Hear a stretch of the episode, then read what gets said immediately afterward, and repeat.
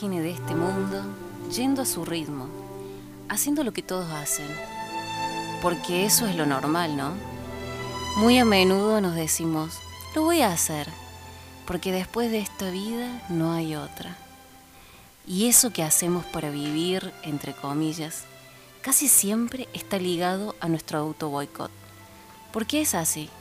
El ser humano tiende a auto boicotearse constantemente, con decisiones, con acciones, palabras, y sobre todo al creer que sin Dios podrá lograr algo. Vamos por esta vida sin Dios, lejos de sus preceptos, en total contrariedad a su voluntad. Y de repente llegan los vacíos, las ansiedades, los tormentos. Comienza nuestra alma a pedir auxilio. Empezamos a cuestionarnos si habrá algo más allá de todo esto tan tangible. Y buscamos, pero de nuevo, de nuevo erramos. Empezamos a buscar en prácticas místicas, en cosas que nos dan a paliativo momentáneo para satisfacernos en el momento. Y nuestra alma allí, esa porción de Dios que tenemos todos, eso que se llama espíritu, de a poco se va apagando. Tengo la teoría de que todos, en el fondo, sabemos que existe solamente un Dios. Así como un hijo sabe quién es su padre, esa cosa de ADN que nos tira. Entonces llega el momento donde uno debe hacerse un parate, debe hacerse esa pausa, respirar hondo, analizarse y decir, debo tomar una decisión correcta, tomar la única decisión correcta, esa única opción válida que siempre estuvo ahí, buscar a Dios.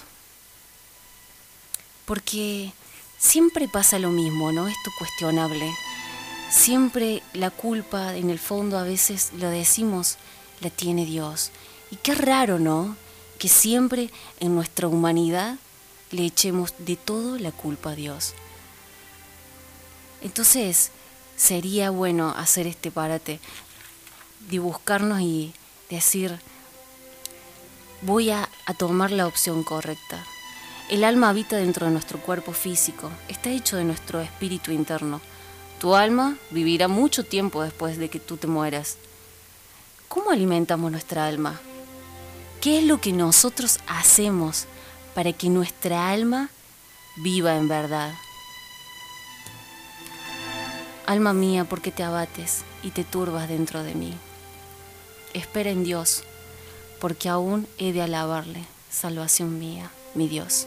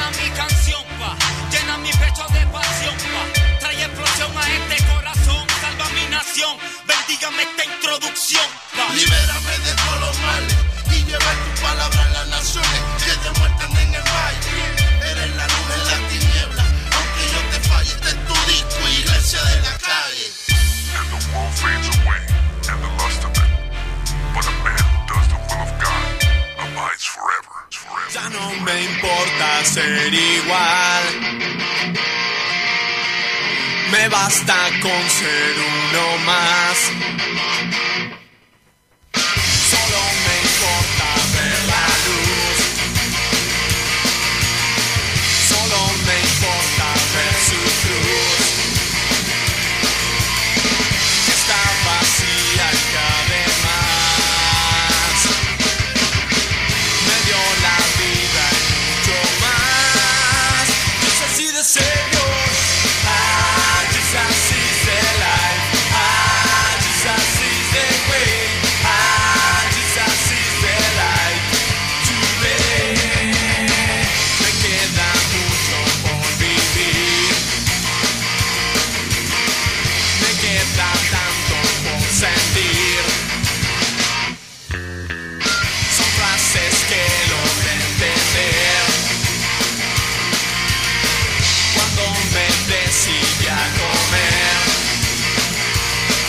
¿Qué te decidiste comer? del árbol de la vida al fin Ajá.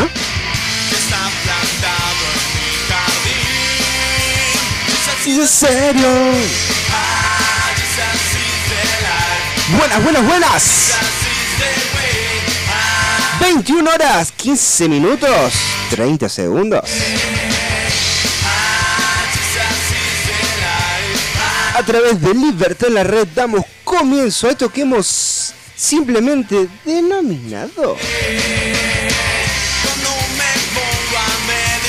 Líbranos del mal. Líbranos del mal. Líbranos del mal.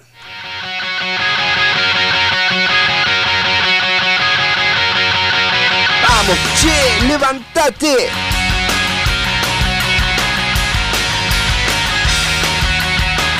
Solta esa sábana, esa almohada, dale, levántate. Que la lluvia no te gane. Tal vez empecé a comprender que nada se hará según mi voluntad. Ya sé, canto malísimo, ya sé. Hoy puedo ver cómo Los van a correr así. Si sigue así, los van a correr. Van a sacar el horario y se lo demos a alguien que le ponga pilas.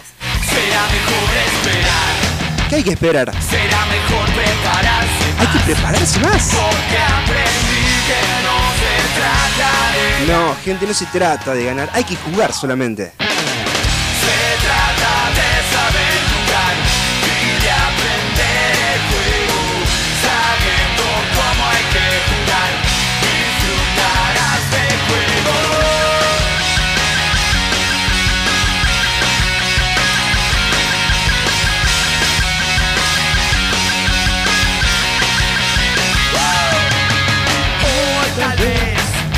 Bueno, gente, mi nombre es Lucas. Ahí estuvo haciendo la introducción. La nueva forma de hacer radio. Estamos, estamos implementando cosas nuevas. Estamos, estamos viendo nuevos horizontes. ¿Gustó o no gustó? Díganlo del otro lado, ¿les gustó? Ustedes son nuestros eh, sommelier, podemos decir. Así que, díganos, ¿les gustó? Hola, Eve. Hola Lucas, hola Rebe. La verdad que muy contenta de estar esta noche de viernes con todos ustedes. Por favor, qué noche que se nos avecina por Qué delante. noche tete. Así es. Así, así. Noche y viste que siempre hay como una antesala de todo. Como que personalmente lo digo los viernes. Tuvimos lluvia, sol, que lluvia, que de la nada pf, se cayó el cielo. Pero hermoso viernes. Hermoso esta, esta temperatura, este. Todo me gusta. La verdad que me gusta todo. Y a usted que está del otro lado. ¿Qué le gusta del ¿Cómo otro lado? está hoy en viernes, previa de fin de largo, previa del Día de los Enamorados? No sé, ¿organizaron algo? ¿O cocodrilo no dejo? ¿Cómo es la onda?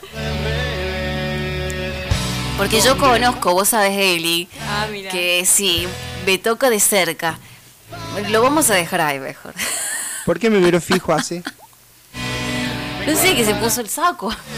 Ese es un provocado, ¿viste? Dios puede hacer milagros, hay que confiar, hay que confiar. Acá hay un mensaje que dice, vamos, Lucas. Ahí está. Ahí tiene su club de fans. Vamos, che, vamos, che. ¿Cómo está la gente del otro lado? Aunque no parezca, aunque parezca un tipo totalmente duro, reacio, con mucho metal en, la- en las venas, Mm, soy un romántico. no sé. Hay que ver. Ah, bueno, tirame, tirame el borde. Wow, dice, tu locura, tu pasión es contagiosa. Ahí tenés vos. ¿De quién se trata? Ay, no ¿Estás sé, firmando? no sé. ¿Estás Ponga el nombre. No, no está. La no está. intriga, viste, a uno. Lo que te mata es la intriga. ¿Cómo está la gente? 351-351-4982, WhatsAppero oficial de la radio Libertad en la Red. Carlos Alberto García, dice. Ah, tiene nombre, Hola, segundo nombre y apellido. ¿Cómo le va, Carlos? ¿Cómo le trata el viernes?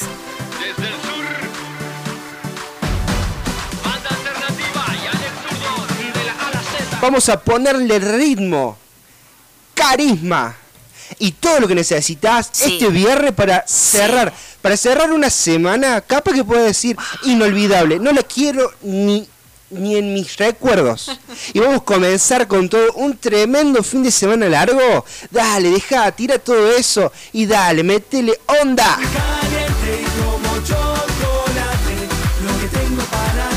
Vamos, gente. Dice de maravillas, dice. Ahí está, vamos, Muy Carlos. bien. Bien, bien, bien.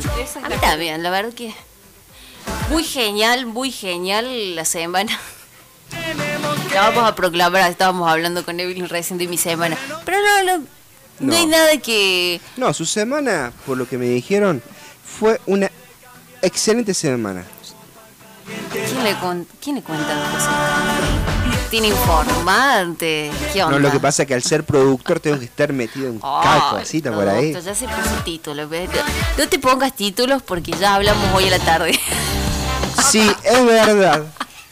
Es verdad. Ay, Dios mío. Ese título expedido por Dios, ahí está. Es la gracia, se llama gracia.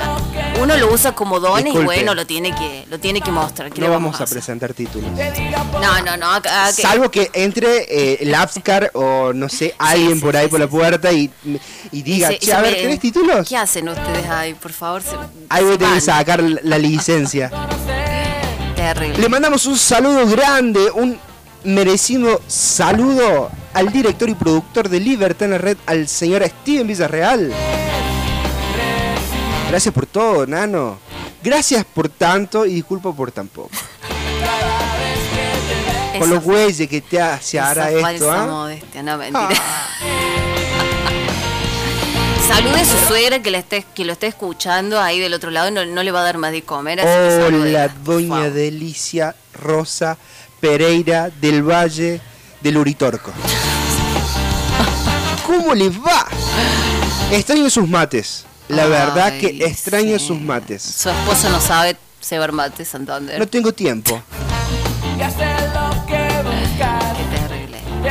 Bueno, a ver la gente del norte, del sur, del este, del oeste, de Argentina. ahí me decían lo- los de el anexo de Tucumán, de Saludos, Tucumán, escúchame. Tucumán. Me van a matar. De Neuquén. Neuquén. Sa- salimos de la reunión, llegamos a casa y nos Ah, enchufamos a muchas 100.9 Libertad en la red. Muchas gracias, quiero decirle a la gente que postea el flyer del Líbranos del Mal los viernes. Muchas gracias, la verdad que por ahí nos llevamos sorpresas porque decimos, mira, mira, no lo conocemos y lo puso. La verdad que es un apoyo porque este programa no es de ni de Luca ni de Rebeca, eh, fue puesto por Dios. Y así no estuviera, no estuviera él o no estuviera yo, eh, tendría que seguir. Esto nació Sí. el año pasado. Es de no, Dios. 2019 nació esto. 2019, finales de Sí. 2019, Ah. nació de una idea de dos cabezas locas que querían romper estructuras, exactamente. Y nació esto. Y, y me dirán del otro lado, pero ¿por qué están hablando ¿Cómo es que de la inmundicia abunda la, la gracia? Bueno, Algo hace- así. hace. Muchas gracias a la gente. Gracias. Gracias, por tanto. Y confíen en sus sueños, luchen por sus sueños. Por eso que, le- que lo tienen ahí, luchen. Luchen por sus metas, pónganse metas en la vida. Digan, este año yo voy a tener esto, esto y esto. Y luchen y trabajen por eso. Así como lo dijo el hombre de Dios, al cual, por Sueñe. supuesto, Es algo que, una frase que yo me apoderé, sueñe, sueñe porque en Dios es posible. Y no olvidemos que nosotros no somos cualquier cosa. Nosotros somos hijos del rey. Así que hacemos el extenso saludo al presidente, fundador y director de el Ministerio Evangelístico Dios es Amor, al señor Raúl Alberto Villarreal. Muchas gracias y gracias por permitirnos estar acá. Gracias. Simplemente gracias.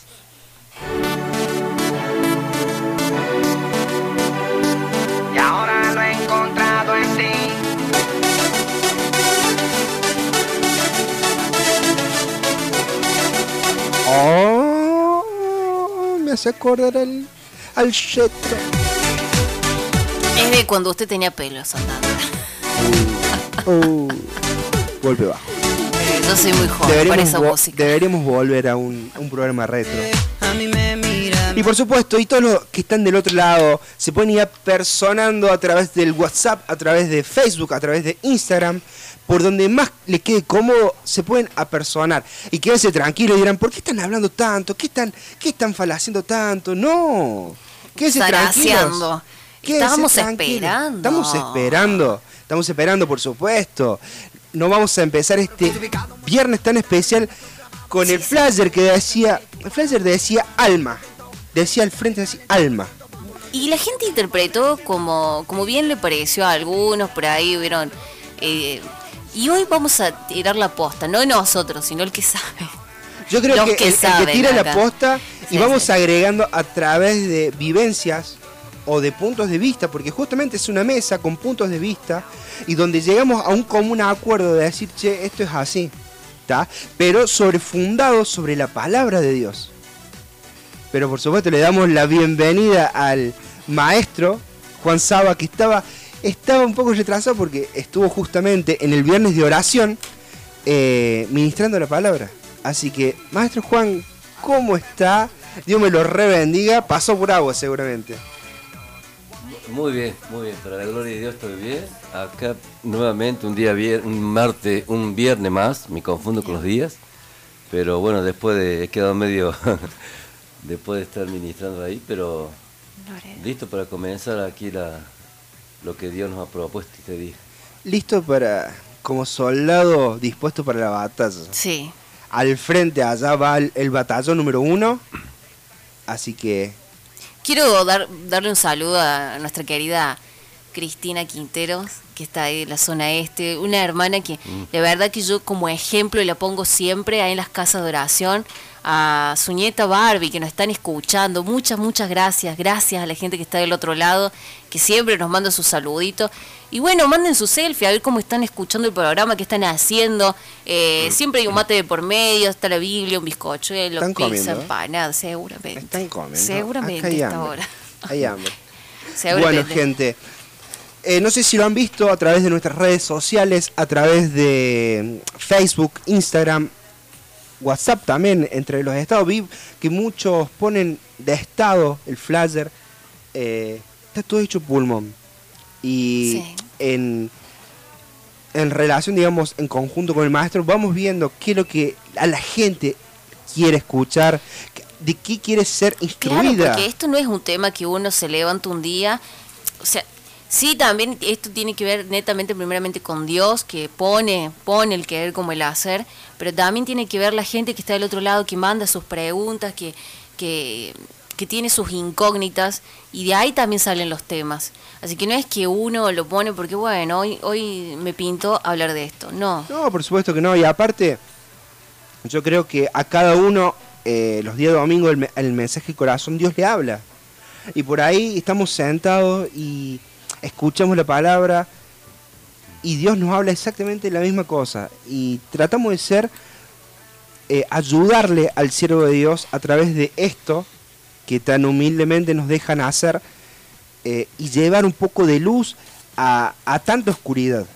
¿sí? Porque a veces es difícil de hablar de cosas que no pasamos, es difícil hablar de algo que al- a los demás le puede chocar, ¿sí? Puede, puede chocar de decir, che, pero a mí no, no me sirve eso. Pero para, capaz que a otra persona sí. Y esa persona que lo está necesitando, lo está necesitando a gritos. Y tratamos de hablarlo con un lenguaje también que entienda, porque hay mucha gente que no se congrega y también está escuchando del otro lado. Y le decimos bienvenidos. Bienvenidos a vos que la sintonizaste sin querer, que eh, viste el flyer por ahí, dijiste, bueno, a ver qué onda con Libros del Mal. Bienvenido. Bienvenido a esto tan diferente porque te puedo asegurar que después de esta noche ya nada va a ser igual. Exactamente. El flasher y el tema a tratar decía alma. Alma, la alma. Alma. El alma. Las almas. A lo que venimos a buscar. Pero con una gran incógnita que se lo voy a dejar al maestro para que empecemos a sumergirnos en este estudio. Y dice, le pusimos alma. Entre la vida y la muerte.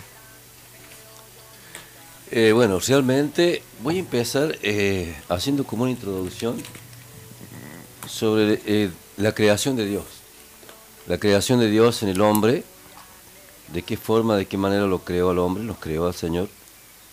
Y dice aquí, cuando un creyente conoce a Jesús como Señor y Salvador personal, viene a ser como un, viene a ser un hijo de Dios, lavado en su sangre, y si muere irá directamente al cielo. Sin embargo, no significa que este creyente es totalmente libre y que todos los problemas se terminaron. Hay creyentes que tienen muchas ataduras del pasado, heridas, amargura, etc. ¿Por qué, si somos creyentes todavía, arrastramos con esas con cosas del pasado? La respuesta a esto es que lo que nació de nuevo fue nuestro espíritu, pero nuestra alma tenemos que renovarla. Amén. Porque Dios lo creó al hombre, eh, tricotomía del hombre, dice acá, el hombre está compuesto de, o está formado de espíritu, alma y cuerpo. El espíritu es el hombre interior o el hombre espiritual. Es la naturaleza espiritual del hombre la que le da la capacidad de comunicarse con Dios. El espíritu está compuesto de la comunión, es el, el medio por el cual nos comunicamos con Dios. La intuición es el testimonio interior. La conciencia es el órgano para distinguir el bien y el mal. Y ahora, el alma es el asiento de la voluntad, emociones y mente. El alma está compuesta de la voluntad. ¿Qué es voluntad? Es la faceta de una persona donde se le da la capacidad de decidir. Las emociones son la parte del hombre donde se envuelven los sentimientos. La mente es la parte del hombre donde se encuentra su habilidad de razonar. Amén. Entonces, espíritu, alma y cuerpo. Ahora dice, el cuerpo es el asiento de los deseos y pasiones naturales. Y es el medio que usa el espíritu y el alma para proyectarse hacia el mundo de afuera. Qué tremendo. Acá dice eh, en Isaías 57, 57, 16 dice así. Porque no contenderé para siempre, ni para siempre me enojaré, pues decaería ante mí, mí el espíritu. Y las almas que yo he creado. Las almas que yo he creado. Amén. Y ahí vemos al hombre, espíritu, alma y cuerpo. Ahora, el espíritu, el espíritu del hombre, es el que tiene conciencia de Dios, el que tiene intuición con Dios, el que tiene comunión con Dios. Ahora, el cuerpo es, digamos, la parte física, la parte que se ve del hombre, y para que el hombre pueda proyectarse a este mundo y tener contacto con este mundo, entre el espíritu y el cuerpo, Dios ha creado el alma. El alma tiene la capacidad de poder entender al cuerpo físico y también entender al cuerpo espiritual del hombre. Amén. Y es por eso que eh, el alma da, tiene conciencia de que soy una persona. Ahora el espíritu tiene conciencia de que soy hijo de Dios. Por eso eh, lo que más le interesa al diablo, los demonios, no es tanto el espíritu del hombre, porque él es un ser espiritual. Y para tener acceso a este mundo natural necesita el alma. Entonces, ¿qué busca el diablo desesperadamente? El alma de una persona. o sea, el espíritu es el alma y el alma es el cuerpo. Entonces, lo que el, el enemigo busca siendo un ser espiritual no es tanto el espíritu, lo que busca es el alma, que tiene el contacto con el cuerpo y con el mundo. Por eso él puede gobernar a través del alma puede gobernar primeramente a una persona, y el alma son las emociones, los sentimientos, donde está el odio, el rencor, el amor, y también la mente, el raciocinio, ¿cierto? Entonces, eh, y ahí está la voluntad del hombre, lo que decide ser. A veces eh, no hay comunicación entre el espíritu y el cuerpo porque el alma es la que decide. El alma es la voluntad que decide quién soy al final. Por eso tal es tu pensamiento en tu corazón, tal es él. Mi alma decide quién va a ser. Entonces el enemigo ¿qué hace? Sabe que lo que él tiene que cautivar y lo que tiene que predominar es el alma de la persona. Amén. Mientras más el alma lo llena de odio, de rencor, de miedo, de inseguridades, de heridas, entonces el fruto de esa alma va a ser lo que va a vivir. Entonces, mientras él no pueda poseer un alma, él no puede hacer nada, no, puede, no tiene acceso. Por eso cuando Dios lo crea al hombre, Satanás lo mira al hombre y bueno, tiene un espíritu. Bueno, yo también soy un espíritu, no, no tengo tanto interés en eso. Eh, cuando ve el cuerpo físico, bueno, esto es una materia, pero dice, hay algo en el medio que es lo que me interesa y- y- y se sorprendió también, porque él no conocía lo que era el alma, un ser espiritual, vive en un ámbito espiritual. Entonces dice, a ver, ¿qué es lo que es esto? Que no entiendo. Cuando logra entender lo que era un alma, dice, bueno, yo quiero estar ahí. Entonces cuando logra, por el pecado, hacer la separación entre el espíritu y el alma, porque hay una separación ahí, por eso dice la palabra de Dios, cuando una persona muere, el espíritu vuelve a Dios. Ahora, el cuerpo físico vuelve al polvo, el alma. Jesucristo dice, yo vine a salvar el alma. El alma, por eso dice acá, todas las almas son mías, dice el Señor. Pero el alma que pecare, esa alma morirá. Amén. Y la única forma de poder redimir a esa alma, de poder rescatarla y devolverle a esa alma, a esa alma de lo que fue, cómo fue formado y creado por Dios, entonces eh, había que pagar un precio. Dice que sin derramamiento de sangre no hay remisión de pecado. Yo decía recién allá, un poco en la, en la prédica, dice que Jesús dijo en un momento, así como Moisés levantó la serpiente en el desierto, así es necesario que el Hijo del Hombre sea levantado. ¿Qué pasó? Que el, el pueblo de Israel en el desierto se rebeló contra Dios. Amén. Se rebeló, pecó, se rebeló contra Dios. ¿Qué pasa? Que de repente empezaron a brotar serpientes en el pueblo, en el campamento. Eran pues, serpientes tan venenosas que cuando mordían a una persona se moría irremediablemente. Entonces, dice Jesús, así como Moisés levantó la serpiente en el desierto, es necesario que el Hijo del Hombre sea levantado. Ahora, Dios, Dios, obviamente que este hombre Moisés tenía un corazón, verdadero corazón de pastor y de intercesor. Entonces intercedió ante Dios por el pueblo y Dios le dijo, bueno, hazte una serpiente de bronce y levántala en un mástil en el centro del campamento. Aquella persona que mirare esa serpiente no morirá por la mordedura de esa serpiente. Ahora, cuando, cuando Moisés hace la serpiente de bronce, la levanta y las personas que miraban la serpiente, mirar significa reconocer algo. No es simplemente mirar porque mirar, sino porque al mirar reconoció, reconoce su pecado y reconoce de que solamente a través de eso pueden ser salvos. Por eso Jesús dijo, esa serpiente de bronce no era simplemente porque el diablo quiso destruirlo. Esa serpiente de bronce, el bronce tiene que ver con los juicios de Dios y tiene que ver con sufrimiento.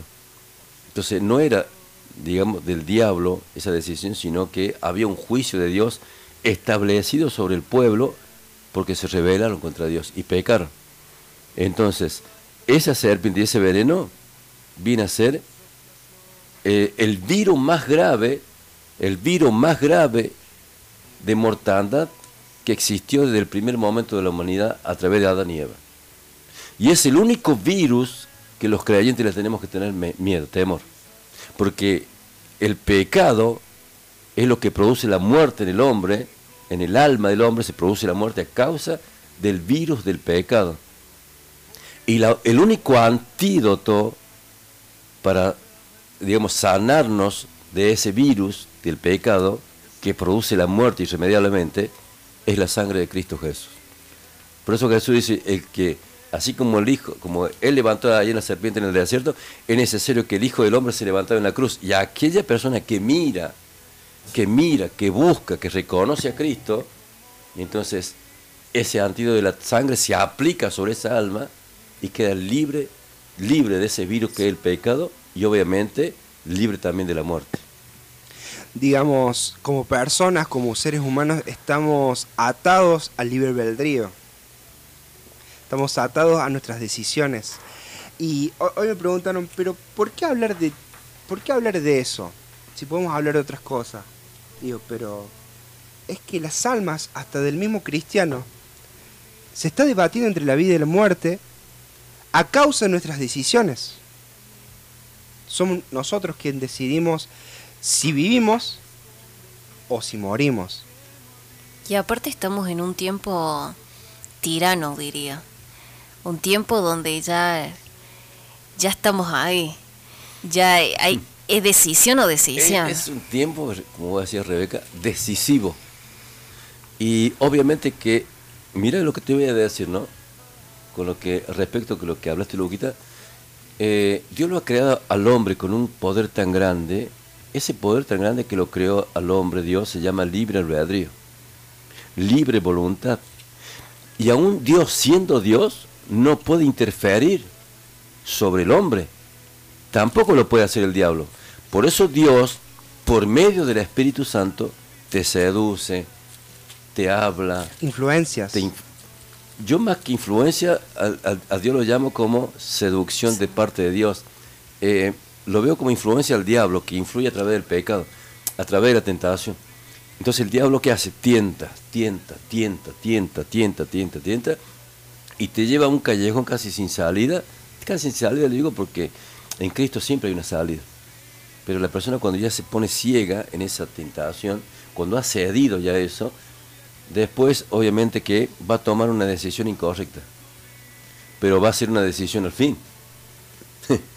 Entonces, ahí hay Dios que te seduce para que puedas decidir sobre lo correcto. El diablo que te tienta para que vos tomes la decisión incorrecta.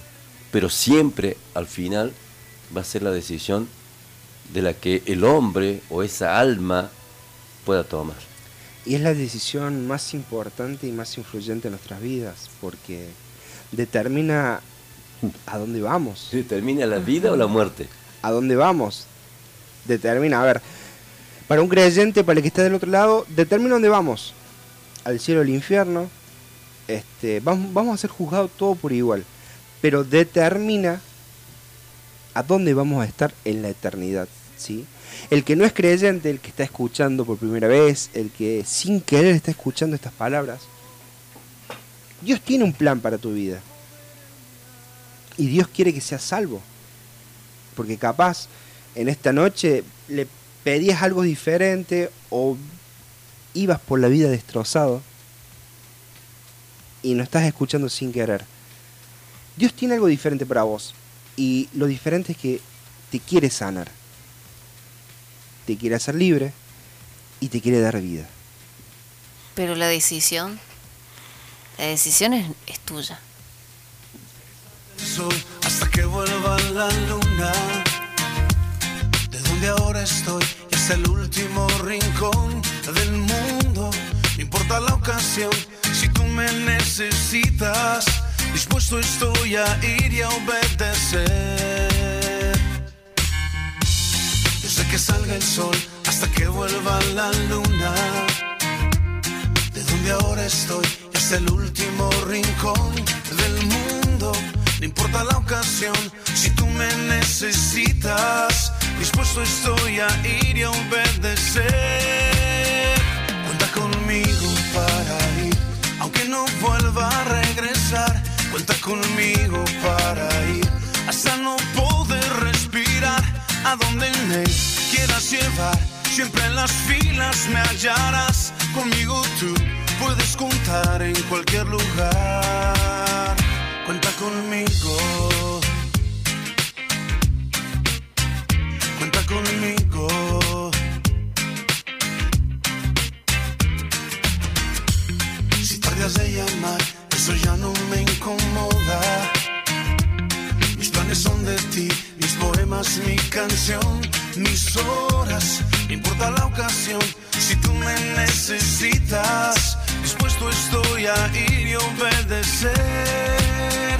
Cuenta conmigo para ir, aunque no vuelva a regresar. Cuenta conmigo para ir, hasta no poder respirar. A donde me quieras llevar, siempre en las filas me hallarás. Conmigo tú. Comunícate con nosotros al 351-351-4982. Recuerdo que todo comenzó con, con una ansia, con una hambre de hacer hip hop, grabando en cinta, con el filí, descargando los beats de los americanos, de improvisar en la esquina. Y me acuerdo que el día que yo conocí a Pérez, él me contó que tenía una visión, que Dios había puesto un sentir en su corazón. Pero tú recuerdas que la Noe Filé también tenía la misma visión. Aunque pasamos por un proceso, ya que no teníamos recursos ni estudio de grabación. Pero sabíamos que el Señor tenía un propósito con nosotros. El aposento alto. Muchas personas me han escuchado, pero han arrugado un tratado y por eso hoy lo he tratado en audio. Porque aunque ayer fui un gallo Claudio y nadie me aplaudió, creí en Dios, mi labio no titubió en el diluvio. Fui Me quedo con, con esta partecita de la intro de aposento alto tratado en audio. Eh, muchas veces llegamos a personas que arrugan un tratado, que han recibido un tratado en la calle, o que han escuchado, o que han hablado de Dios. Nosotros, de este lado, hoy como comunicadores, somos un tratado en audio. Fluyen como el viento, cientos de rimas que invento. Sé bienvenido al nuevo encuentro donde no encuentro alimento, pero reviento como en el último testamento. No me arrepiento de maltratar el instrumento, porque el reino de los cielos lo arrebatan los violentos. Y hoy por cada vivencia y por cada episodio. No se queden callados. Ahí eh, justo mandaron un audio, señor Santander. Ahí está la gente. Pasa que ahí está la zona de Argüello, que ya, ya, viste, Gaby no podía estar sin su foto de comida. ¿Qué son? ¿Papas fritas? Papas Sí, fritas. Papas fritas. Dios mío, Dios te bendiga, Gaby. Gaby, estás Gracias. comer desde el mediodía. En algún momento, algo, che, le vamos a regalar a alguito a Líbranos del Mal, porque bueno, ya está, ya, viste. Manda foto, foto, foto y. Ahí. Lilian, manda, hola, bendiciones, saludos al maestro Juan, Lilian, muchas gracias, siempre está presente ella mandando, mandando su, su audio, su foto. Muchas gracias a toda la gente, a toda la gente que está del otro lado. Comunícate al 351-351-4982, WhatsAppero oficial de Libertad en la Red. Así es, hasta que Cristo venga. Te podamos ver la tercera producción haz Escucha lo que dice nuestro queridísimo amigo Carlitos Enrique. Hola hermana, Dios los bendiga, Lucas. Dios los bendiga, Lucas. Rebeca, bendiciones, muy lindo programa. Saludos para mi esposa, la más bonita, la más hermosa flor del Caribe. Que le llegaré unos bombones y también un helado. Aprenda. Bendiciones. Ahí está la Ah, gente bueno. anticipándose al Día de los Enamorados. Es el, A es el veces- domingo por las dudas. No sé, a mí me dijo su esposa Santander que... Codito. Sí, más o menos. ¿Sabe cómo le dicen a su esposo? Tyrannosaurus Rex. No le llegan los bracitos al, al bolsillo. Ay, Ay, qué terrible. La gente no entiende nada. Periquín. Lleva Vamos, mensaje gente. del cielo a la tierra. Esto es para ustedes. Él me mandó para predicarte a ti. Las almas que Dios quiere seguro son más de mil. Ese es el propósito por el cual estoy aquí. Por el cual estoy aquí. Yo quiero ganar muchas almas. Te predico para ver si tu vida cambia. Ya recuerda que el tiempo a ti se te acaba. Manito, recuerda a Dios, lo único que salva. Yeah, yo quiero ganar muchas almas. Tratamos de acompañar el tema con cada una de las perlitas musicales. Ahí el productor artístico se, se rompe la cabeza buscando, conoce mucho de música el- la persona esta. Este, así que no, no, no, no. Ahí estamos escuchando a Brady King con ganar muchas almas. Y uno de los puntos de la visión del Ministerio Evangelístico de Dios Amor Medea es ganar almas, acumular almas. Amontonar almas. Amontonar. Amar las almas. Dice, Amar. primer punto es amar a Dios por sobre todas las cosas. Y el segundo punto es amar las almas, amontonar las almas. Ese es el segundo punto de la visión. Y los dos tienen que ver, esos dos puntos tienen que ver con los diez mandamientos. Los primeros cuatro mandamientos tienen que ver con Dios. que dice amar- amarás a Dios con todo tu corazón, con toda tu fuerza. El segundo mandamiento que dice eh, no tomar en vano su santo nombre. El tercero que dice eh, guardar el día sábado. El cuarto que dice, eh, ¿cómo que se llama? Evelyn? El- En- habla de eh, santificar la fiesta. Esas cuatro cosas tienen que ver con quién? Con Dios. Con Dios. El, los seis restantes, el seis significa el, nombre del el número del hombre, que dice primeramente, eh, honra a tu padre y a tu madre para que te vaya bien. Segundo, y después está, de- digamos, no robarás, no hurtarás, no codiciarás, y todo eso tiene que ver con, Con el prójimo. Entonces, los primeros cuatro, ¿de quién habla? De Dios. Amarás al Señor tu Dios, la primera visión, y la segunda que dice, amarás a tu prójimo como a ti mismo.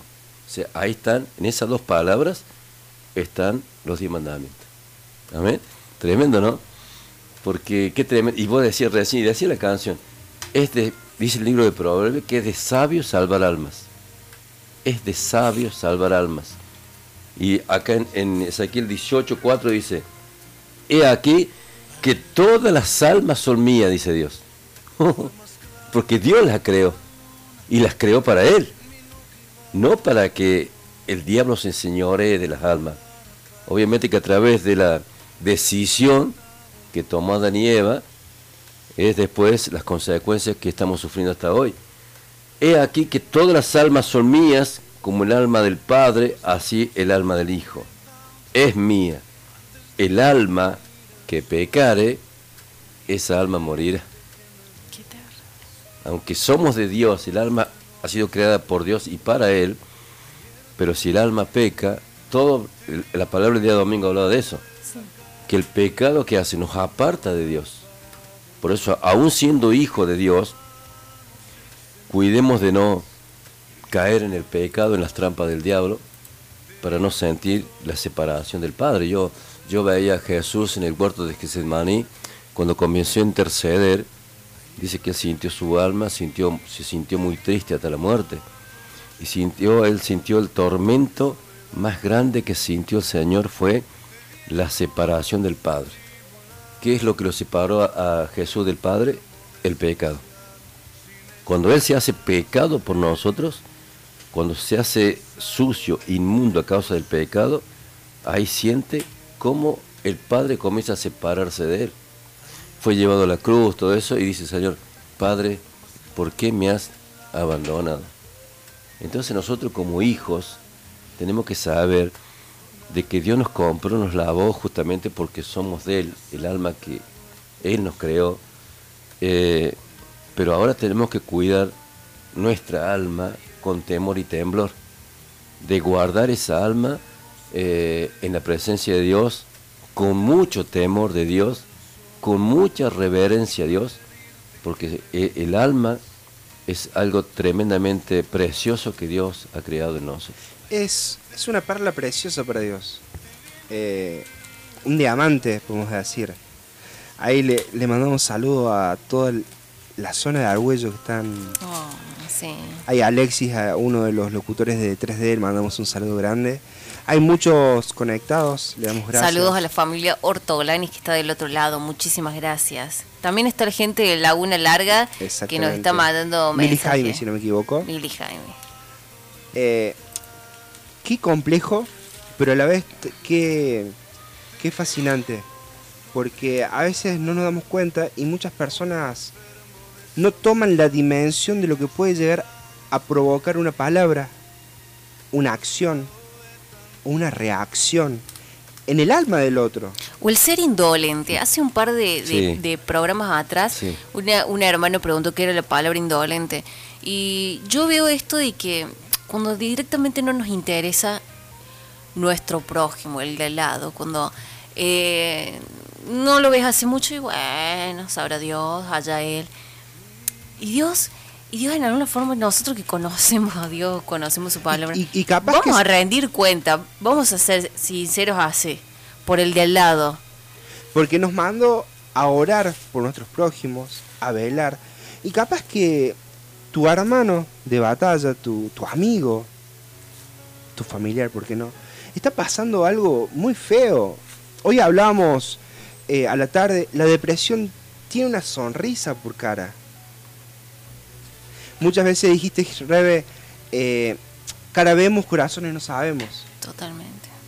Entonces no sabemos cuál es el verdadero sentir. Estamos en estos tiempos malos. Yo la verdad que yo asocio tiempos terribles donde la gente tiene mucho mucho miedo, está aterrada, no sabe para dónde ir, eh, ataques de pánico. Y la verdad que es un momento donde nosotros tenemos que abrazar a las almas, directamente no decirle nada, eh, pero ir y, y buscarlas, apoyarlas, presentarle la salvación, porque nosotros la conocemos. Y lo hablo como una persona que ha sobrevivido a esto. Hablamos de, hablamos de, de, de la gente que, que no, no, que se siente sin, sin esperanza, maestro. Yo pensaba esto, qué cosa horrible es no sentir esperanza. Es lo peor, porque El decir no, no, no, no hallo más nada. Claro. No encuentro más, de acá no veo más nada. no esperas nada más. Y, y todo te queda, y parece que todo te queda chico. Y la verdad que ese sentimiento, soy una sobreviviente de ese sentimiento. Y si no fuera por la gracia de Dios, yo no estaría en este lugar. ¿Y cuánta gente del otro lado también que, que Dios nos ha dado esta segunda oportunidad? Porque realmente yo siempre digo, el único que da segunda oportunidad es Dios. Sí. Y poder, y poder si yo sobreviví a esto, poder ir a abrazar al que lo está pasando. La persona que tal vez tiene la sonrisa de oreja a oreja, o te dice estoy bien, estoy bien, estoy bien, pero en el fondo, cuando uno tiene una comunicación con el Padre, sentimos cuando la otra persona no está bien. Traten de ser más como padre que como el hijo mayor. Tratemos de ser así. Eh, hoy hablamos de, de un chico el cual había pasado una tremenda depresión y terminó con su vida porque nadie lo supo escuchar, porque nadie supo estar con él. Y es lamentable decir que se perdió su alma. Porque vamos a ser sinceros, no, no vamos sin rodeos. Tenemos que estar para apoyar, para guiar, para, para buscar más sobrevivientes. ¿Vieron como eh, hay una película, creo que es El Soldado Ryan? Sí, sí, sí. Creo que es esa. Donde el soldado se va hasta la trinchera y ve que no hay ninguno de sus compañeros. Vos sabés que yo voy a hacer hincapié en esto, maestro. Yo, yo, perdón, pero yo discrepo en algún sentimiento. Yo creo que Dios tiene el poder ahí en el último segundo ahí, en el de salvar y arrebatar la- el alma de alguien. Yo creo que Dios es Dios todopoderoso. Y creo que Dios tiene el poder en su perfecta voluntad de arrebatar. Dígame usted, maestro, que usted conoce. En realidad yo creo que Dios siempre le da la oportunidad a la persona, a todas las personas. Aún en el último segundo de su muerte, le da la oportunidad, ¿no? Y a veces Dios la tiene que llevar hasta una situación tan extrema de dolor, de sufrimiento, de a veces personas que como que tardan en morir o partir porque como que como que Dios retiene esa partida, dándole la oportunidad de que se arrepienta y que pueda recibir a Cristo, que es el camino para volver al Padre, ¿no? A mí me pasó una experiencia, algo tremendo, ¿no? Yo venía de una casa de oración hace años, de la zona norte, venía, de, creo que era de Patricio, y venía eh, de visitar a un enfermo que se estaba muriendo. Esa persona estaba muy mal, los hijos eran creyentes, la persona no era creyente. Y llegué a ese lugar a, esa hora, como las 12 de la noche, llegué al hospital, estaban los hijos ahí porque se habían puesto una carpa allá afuera. Y cuando yo subo y le hago la decisión de fe, este hombre está viviendo vegetativamente. Pero cuando yo digo, bueno, yo le voy a hacer la decisión de fe a este hombre para que reciba a Cristo. Porque yo creo que el alma de este hombre sabe perfectamente lo que estamos haciendo. Él no tendrá el raciocinio, digamos, acá abierto intelectualmente, pero su alma está recibiendo. Yo, yo hago la decisión de fe hablando como que él lo estuviera repitiendo. Y cuando yo termino de hacer la decisión de fe, este hombre me apretó la mano. Me apretó la mano. N- nunca había hecho eso. Durante muchos días estuvo ahí esperando que se muera, que se corte. Y al otro día esa persona partió con el Señor. Eh, otro caso, en el mismo hospital, fue un tío mío, que yo llego a mi casa una tarde y viene y me dice, no sabe que el, el tío de, el padre de Mario, que era mi tío, está en terapia intensiva. Ese hombre nunca había creído en Dios, es más, eh, siempre se negaba de Dios, insultaba a Dios, pero bueno, ese hombre había sido dañado porque se crió sin los padres, un corazón muy duro, ¿no? Mucho dolor. Y, yo voy a verlo al, al hospital y estaba mi primo ahí, mis primos estaban todos ahí. Y yo este, le digo, bueno, le digo, vamos a hacer una cosa, le digo a mi primo, que él también creía en Dios. Estábamos fuera de la, afuera, digamos, de la, de la terapia intensiva, sentado en un banco, así, no había nadie, estábamos los dos solos.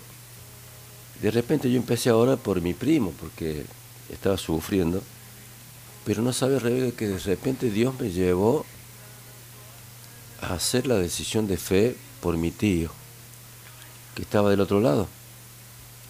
Yo ahí, este, viste cuando vos sentís que el Espíritu Santo te va guiando, te va hablando, hice la decisión de fe por mi tío que estaba del otro lado y sentía la presencia de, de él ahí. O sea, no había, estaban las paredes del otro lado, pero yo, yo sabía que él estaba ahí. Este decir, pero este está loco, no sé qué, pero yo lo sentía. Hicimos la decisión de fe, yo hice la decisión de fe sabiendo, teniendo la convicción de que él estaba ahí. Eh, nos fuimos, pero dije, en el nombre de Jesucristo, que el alma de mi tío no la tome el enemigo, sino que la tome Dios. Que Dios, Dios produce en nosotros el querer como el hacer. No es que yo haga una oración pensando, yo la hice, ¿no? Como que Dios va poniendo por el Espíritu Santo palabras en tu boca, determinantes, decisivas. Terminamos de hacer eso, viví una cosa tremenda en lo espiritual. Bueno, le digo, la tarde vengo a las 6 de la tarde porque a las 6 de la tarde era la visita. Cuando voy a las 6 de la tarde, no estaba nadie de ellos. No había ninguno de mi primo, no había nadie.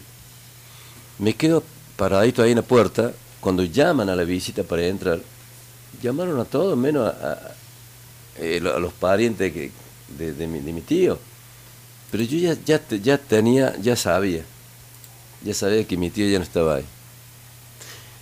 Le pregunto a la enfermera, le digo, eh, no sé, porque no lo nombraron, le digo, la- no, dice, la persona esa que, que estaba internada aquí, dice, falleció esta tarde. A la misma hora que yo me fui, a los 10 minutos esa persona partió con el Señor. Gloria a Dios.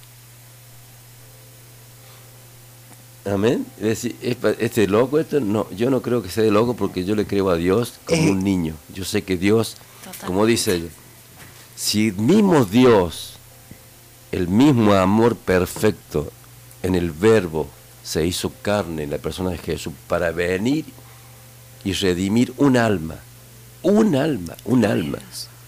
Porque si hubiera tenido que venir por un alma, el Señor vendría por un alma.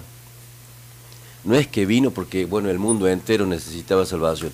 Si él tendría- hubiera venido por un alma, no tenía ningún problema, lo hacía porque el amor, el amor de Cristo, el amor de Dios, excede todo conocimiento humano. Nosotros podemos entender si es cantidad o si no es cantidad, si esto o aquello. Dios no. Dios por mí, por nosotros, por cada uno, en lo personal, Él viene y da la vida por mí. Da la vida por Rebeca, por Evelyn, por Lucas. Da la vida. O o sea, se pone en nuestro lugar. Porque por un alma, por un alma. Por eso, yo he ido a muchos lugares, Lucas. A muchos lugares. Yo, eh, hay una. eh, la familia Quintero sabe. Yo trabajé mucho con ellos en la casa de oración de la zona este. Hubo un año completo, y pregunté a, la- a Cristina, a, a la supervisora Cristina Quintero, que el yerno de ella, que era el marido de María, Andrés. Andrés, Andrés. se reía de mí, porque decía, no, si hay un enfermo no lo manden a Juan Sabá porque se muere. Tuve un año, Lucas. Iba a orar a personas con problemas terminales yo terminaba de orar y la persona se moría. Llegué un día a preguntarme, digo, pero ¿qué, estoy, ¿qué pasa? O bueno, vos vas ahora por una persona que se cura, eh, te levanta, te, te pone chocho, pero que la persona que vos termines de orar se muera, ya era un poco deprimente para mí. Hasta el punto que decía Andrés eso. Entonces yo vine a una predicación de un día domingo y yo venía preocupado y medio, no me sentía bien. Y el siervo de Dios dijo de arriba de la plataforma, dijo, hay personas que tienen algo especial que van a orar a un enfermo no para que el enfermo se sane, sino para que el enfermo parta con el Señor. ¿De dónde sabía el siervo lo que me estaba pasando a mí? Ese año me pasó con muchas personas, muchas personas. Ahí está mi tío, ahí está el hombre que te digo yo, otro hombre que vivía al frente de la casa de la hermana Cristina, un montón de personas que todo un año iba a orarle yo y al, al rato se morían. Y el siervo dijo eso. ¿Por qué? Porque Dios en ese lecho de muerte como que retarda. ¿Qué pasa en el último segundo? Para no? que él pueda llegar a esa vida. Claro, exacto. Ahora, ¿qué hace Dios? ¿Cómo hace Dios? Qué, qué tremendo misterio, ¿no? Qué tremendo misterio porque vos Qué tremendo Dios, ¿no? no claro, no es, es como dice la palabra, Sí. e- es ese amor que, eh, que Excede todo conocimiento. excede a todo conocimiento, que no entra en tu cabeza esta mente, no entra ese, ese razonamiento, de decir, pero ¿cómo hizo Dios? Nunca lo vas a saber cómo lo hizo. Nunca se sabe cómo lo hizo. Pero Dios usa la multiforme gracia para eh, toda esta Biblia, esta palabra, es libra pro- el libro profético de Cristo Jesús, el verbo hecho carne, pero todo esto es el centro de una sola cosa. El centro es de la palabra de eh, Génesis y Apocalipsis, es la salvación del alma. Si no hubiera, si, o sea, Adán y Eva no hubieran pecado, el alma no hubiera necesitado ser redimida, nunca se hubiera escrito esta palabra. Nunca hubiéramos necesitado esta Biblia. No sé si me Sí, entienden. sí, sí. Esta Biblia fue, se comenzó a escribir a partir de que el hombre comenzó a, ¿cómo se llama?, a necesitar esa redención. Si no, si, primeramente habla de cómo hizo Dios el cielo, cómo creó, cómo restauró, y después de ahí comienza todo un proceso, un proceso de salvación, un proceso de redención para la humanidad. Amén. Por eso dice que de la simiente de la iniquidad, que es la maldad, dice que de allí el diablo le pegaría a Jesucristo en el calcañar. Pero en la simiente de la mujer, que es Cristo, le aplastaría la cabeza. Dice así. Y dice en el libro de, de Corintios, dice, eh, acá lo estaba leyendo recién, dice esto, el primer hombre, 1 Corintios 15, 15 dice, así también está escrito, fue hecho el primer hombre, Adán, alma viviente, el postrer Adán, espíritu vivificante. ¿Quién es el primer Adán? Eh, Adán mismo. ¿Quién es el segundo Adán, el postrer Adán? Cristo. Cristo viene como un espíritu que da vida, un espíritu que restaura, un espíritu que redime, un espíritu que resucita. Amén. Y a través de esta palabra, esta palabra este, es la obra que hace el Señor.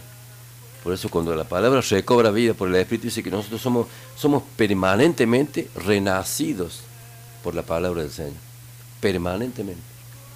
Así que mira, eh, Lucas, la perfecta obra de Dios, el perfecto amor del Padre, de que dice, de tal manera amo Dios, de tal manera te amo, de tal manera nos amo, que vino y se puso en nuestro lugar para morir en nuestro lugar también. Amén.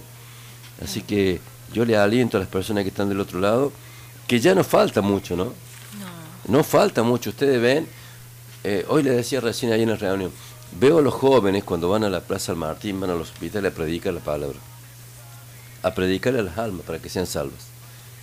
Y veo como un ejército ahí de jóvenes salvando almas, sabiendo, eh, haciendo la obra del Señor, reconciliando al hombre con Dios. Pero la obra, ¿quién la hace? El Espíritu Santo. ¿Cierto? Ahora, en la otra parte, en la otra parte que vemos como una lucha abstracta, como que algo que se mueve en el aire, no. no se mueve en el aire. Así como el Espíritu Santo manda a evangelistas para que evangelicen, así te, te- como están los que liberan, los que interceden, lo que, lo que hacen este programa, todo por obra del Señor. Entonces no es algo que se mueve en el aire, es algo que está en nosotros, es algo que está en las personas. Así el enemigo ha, ha levantado muchas personas en el mundo, la ha levantado y por esas personas el enemigo se mueve.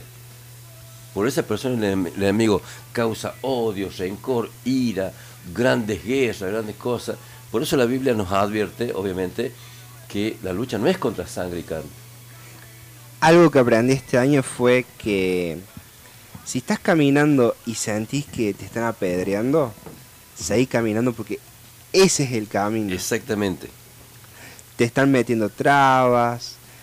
Se, se viene a la cabeza el tema de Vico, sí, perros.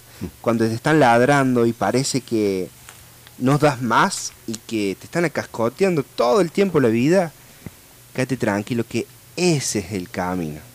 Pasa que tendemos como esto, no es porque uno sea, ay, qué siervo, no. Pero siempre me acuerdo de esto, el siervo de Dios es sufrido. Y si uno tiende a servirle a Dios, vamos por esto, a servirle a Dios y vamos a sufrir en cierta forma. Tengo algo para ustedes y para, y para la audiencia. Este, justamente el siervo, porque a veces uno dice, escucha por todos lados, siervo, siervo, siervo. Y a, a mí en particular me da un poquito de... El siervo es sufrido, el siervo tiene que estar ahí. Es como el, el que está acarreando el pastor de las ovejas todo el tiempo, cuidando las ovejas que no se lo vaya. Y si se le quedó uno en el medio de la montaña, allá va. Lo tiene que buscar, cueste lo que cueste. Escuche una partecita de esto. familia. Y tanto él como su esposa e hijos están obligados a ser buen ejemplo, que debe poseer un gran sentido del sacrificio y gran nivel espiritual, más que el resto del pueblo. Hay de aquel siervo que es menos espiritual que el pueblo. No obstante la maravillosa libertad que otorga el Evangelio, el ministerio esencialmente es una esclavitud sin concesión, cuyo peso lo siente todo el hogar. El siervo es aquel que está puesto para espiritualizar la iglesia, para manejar crisis ajenas, para alentar, para predicar, exhortar, consolar, aconsejar, visitar, solucionar, sufrir y soportar toda clase de padecimientos, ayunar, llorar, desvelarse y sacrificarse, si es menester, hasta el heroísmo. El siervo es aquel que debe vivir inspirado y quebrantado.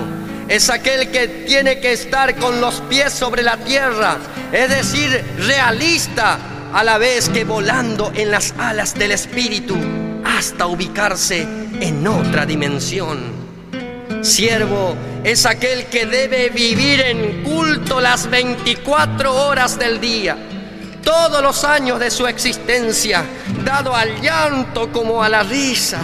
Mostrar siempre, a pesar de las cambiantes circunstancias, el amor, el gozo, la esperanza.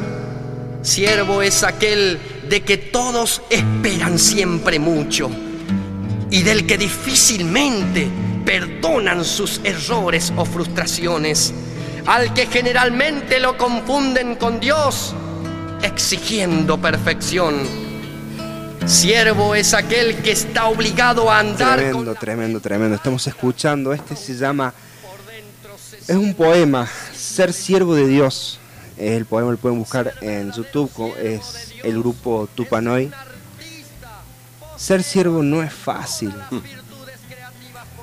Eh, fíjense, en- llévense, hagan este esto en la cabeza. Sie- Siervo, acá, en esta forma, ¿sí? es el pastor de, de almas. No es fácil. Creo que es la profesión más difícil, Lucas. Por eso tenemos que entender bien, bien, en- tenemos que entender, porque so- solamente el que vive ese sufrimiento entiende perfectamente. Pero vemos que Jesús cómo murió por las almas, pero también vemos también, supongamos, en nuestro medio que nos movemos permanentemente, si a veces yo o vos, cualquiera de nosotros, sufre por un alma, carga, digamos, a veces una carga pesada sobre esa alma como un intercesor. ¿Te Este, lo que puede haber en la responsabilidad de- del siervo de Dios? Porque todas las almas que están dentro de este ministerio tiene, eh, están bajo una cobertura. Primeramente una cobertura de Dios, pero debajo de esa cobertura de Dios está una cobertura que se llama el siervo de Dios, digamos. Y nosotros, dentro de este ministerio, estamos bajo la cobertura de ese siervo de Dios. Y te imaginas tremenda responsabilidad, tremendo peso, tremendo peso, y creo que, no sé, eh, hay una palabra que dice, no hay cuerpo, no hay mal que dure 100 años, ni cuerpo que los, que los resista, lo pero aguante. que lo aguante, pero mira de vos, hace más de, más de 40 años resistiendo tremendo peso. Amén. ¿Por qué? Porque eh, Y encima ha- hay que resistir porque eh, no, no es solamente resistir a los ataques de afuera.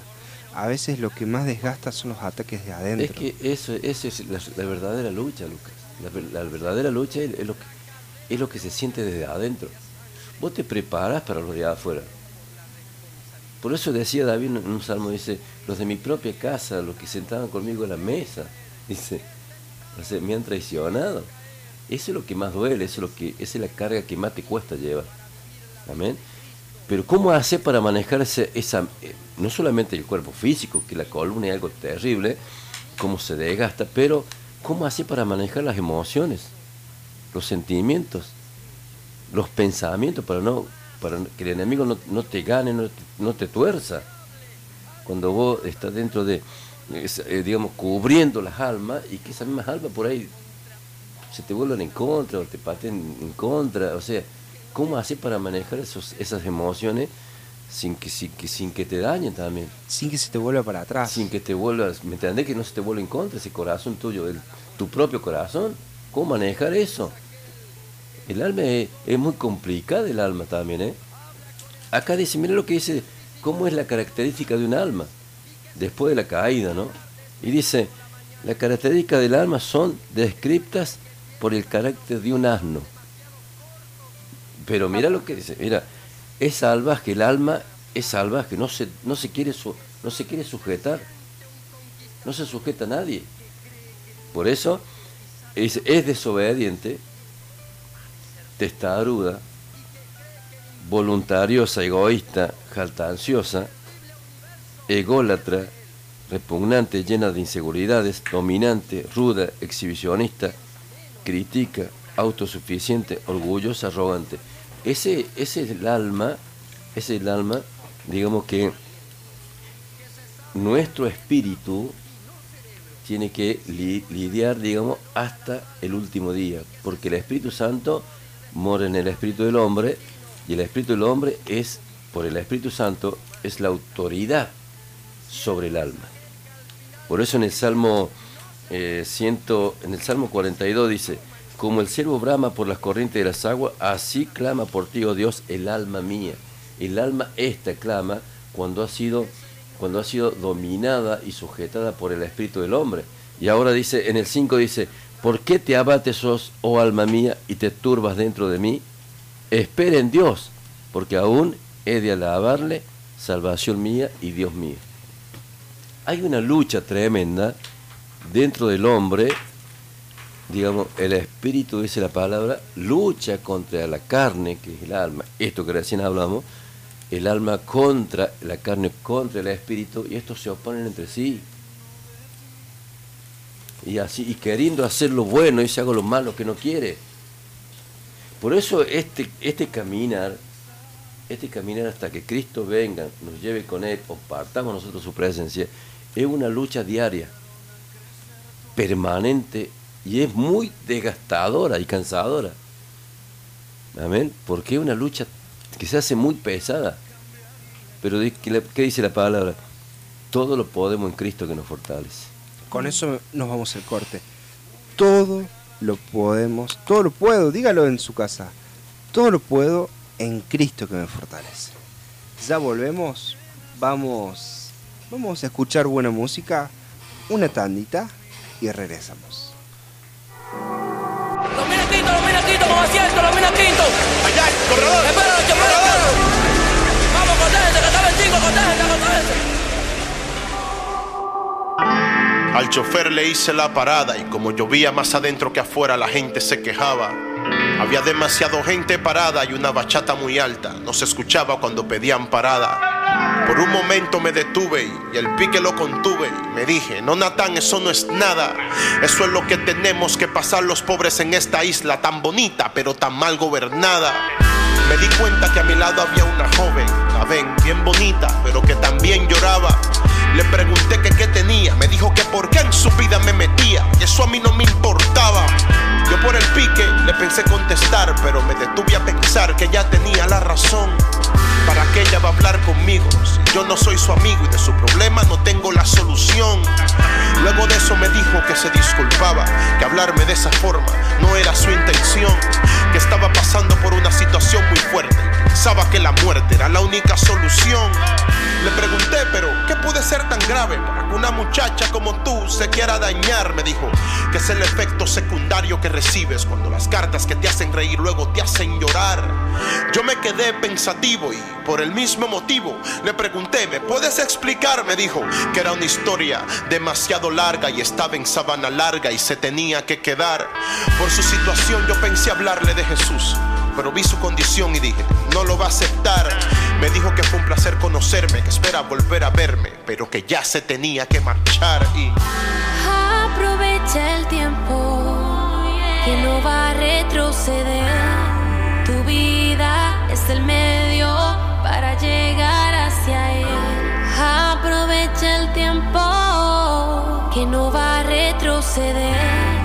Tu vida es el medio para llegar hacia él. Cuando llego a mi casa la luz apagada, enciendo la noticia de Roberto Cavada y acababan de hablar de una joven suicidada en el patio de su casa y que estaba embarazada. Me quedé pensando, Dios mío, que no sea ella, una muchacha tan joven, inteligente y bella. Pero al instante mi corazón quedó roto cuando dijeron su nombre y enseñaron su foto. Nudo en la garganta, me quedé sin habla. ¿Por qué callas, hombre necio, cuando Dios te habla? Yo pude haberle predicado a ella y decirle que aunque no estaba en el cielo, era una estrella. Que Dios tenía un propósito con su vida, porque Él es el camino, la verdad y la vida. Que lo destruido Él lo puede restaurar. Que estaba embarazada, había un niño, ¿por qué luchar? Porque Él sí está cuando esos panitas no están. Porque Él te ama y con tu vida tiene un plan. Pero es muy fácil predicarle a esos que siempre están normales, que no tienen problemas mentales ni emocionales. Pero esos drogadictos en la calle, ¿quién les predica? A los homosexuales, ¿quién le testifica? Y a muchos cristianos de hoy, ¿quién lo identifica? No solo dentro de la iglesia el nombre de Dios se glorifica. Predicar en lugares donde no se predica. Eso es lo que aposento alto significa. Falda, pantalón, crítica que no edifica. Y un mundo muriendo sin Jesús no nos mortifica. Yo quisiera poder devolver el tiempo, pero el día de hoy es demasiado tarde. El reino de los cielos se torna violento y no puede ser arrebatado por ningún cobarde.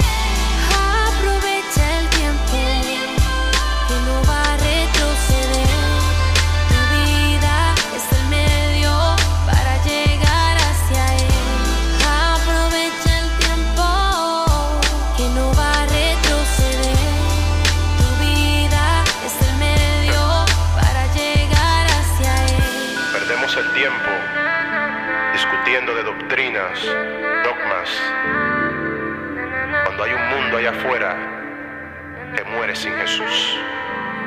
Un simple Cristo te ama, le puede cambiar la vida totalmente a una persona. Da por gracia lo que por gracia recibiste. Natán el profeta, Brian Bose en el instrumental, Génesis en el coro, La Familia, Legendary. Verano 2021. Tenemos canciones para dar. Libertad en la red 100.9. Transmitiendo vida. Mucho, calor. calor.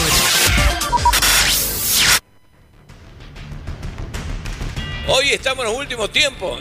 Que antes de que la venida de Cristo sea, Dios va a darnos todo para la gloria de Dios. Todo lo que nos falte y le pidamos creyendo y confesar con nuestra lengua y mi boca, yo confieso, Cristo me va a bendecir estos tiempos. Nosotros somos testigos de que Él es Dios.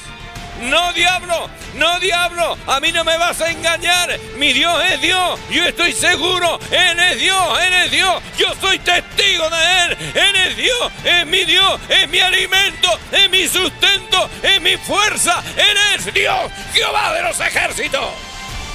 Verano 2021. Inicio de espacio publicitario. Libertad en la red 100.9. Transmitiendo vida. ¿Qué efectos tuvo en la economía el propio Trump, el presidente de Estados Unidos? Hay una desaceleración muy fuerte. Que la de- pandemia no te apague. El momento de incrementar tus ventas es ahora. Lo único que tenés que hacer es promocionar tu servicio de delivery. ¿No lo tenés? Implementalo ahora, con todas las medidas de seguridad y higiene correspondientes. Ahora bien, ¿cómo haces que se enteren todos? Te comunicas con la radio. Departamento de ventas de la radio Hola. Hacemos tu spot comercial dándole la creatividad que tu producto, marca o empresa necesitan. Fácil, rápido, económico y cómodo. No te olvides, quien vende primero, vende mejor. Empezá a vender más. Llama a la radio. ¿Y vos? Quédate en casa. Muchos pueden ofrecerte un desayuno sorpresa o una picada para momentos especiales, pero bien hechos, solo nosotros. Bien hechos. Bien hechos, 246. Desayunos. Meriendas. Picadas. Y momentos únicos. Bien hechos. Comunicate con nosotros al 0351 702 3575. Búscanos en Instagram y Facebook como Bien hechos. Ahora no solo nos podés escuchar, sino que también ya nos podés ver en nuestro canal de televisión digital libertadenlared.com. Contenido que da vida. No te pierdas la transmisión en HD y sin cortes de un mensaje al corazón por nuestro nuevo canal de TV. Búscanos en libertadenlared.com barra TV y mirá la programación. Libertad en la red, una nueva manera de sentir, escuchar y transformarse. Librería luzalasnaciones.com, nuestra tienda online. Encontrá todo el material cristiano en un solo lugar. Biblias, regalería, línea La Sulamita y mucho más. Ingresá a nuestra web. Hacemos envíos a toda Argentina. Librería luzalasnaciones.com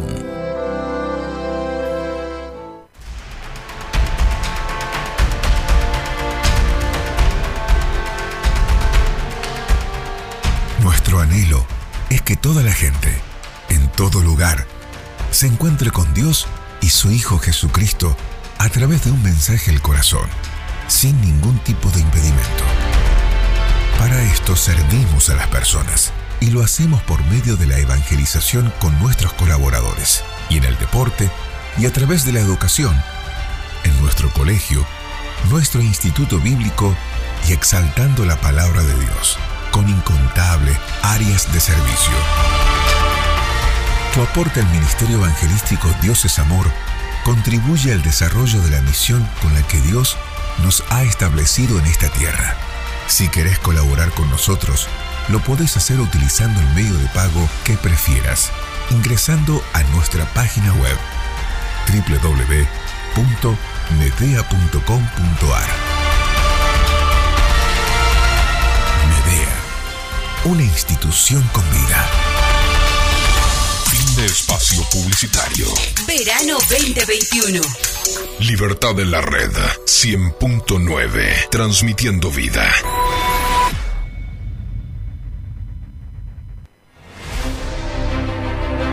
Usted tiene que proclamar, tiene un bebé, tiene un niño, tiene enfermedad, abrácelo, apriételo fuerte y diga la sangre de Cristo tiene poder. Lo envuelvo con la sangre del Cordero de Dios ahora. Gracias Padre por esta sangre derramada. Gracias Padre, gracias por mi abuelo, gracias por mi madre, gracias por mi hijo, gracias por esta autoridad. La sangre de Cristo tiene poder para echar fuera las enfermedades, para echar fuera los espíritus malos, para echar fuera los demonios, para echar fuera toda maldición y al mismo Satanás. Las opciones no nos faltan. Libertad en la red 100.9. Transmitiendo vida. Sonidos de verano 2021.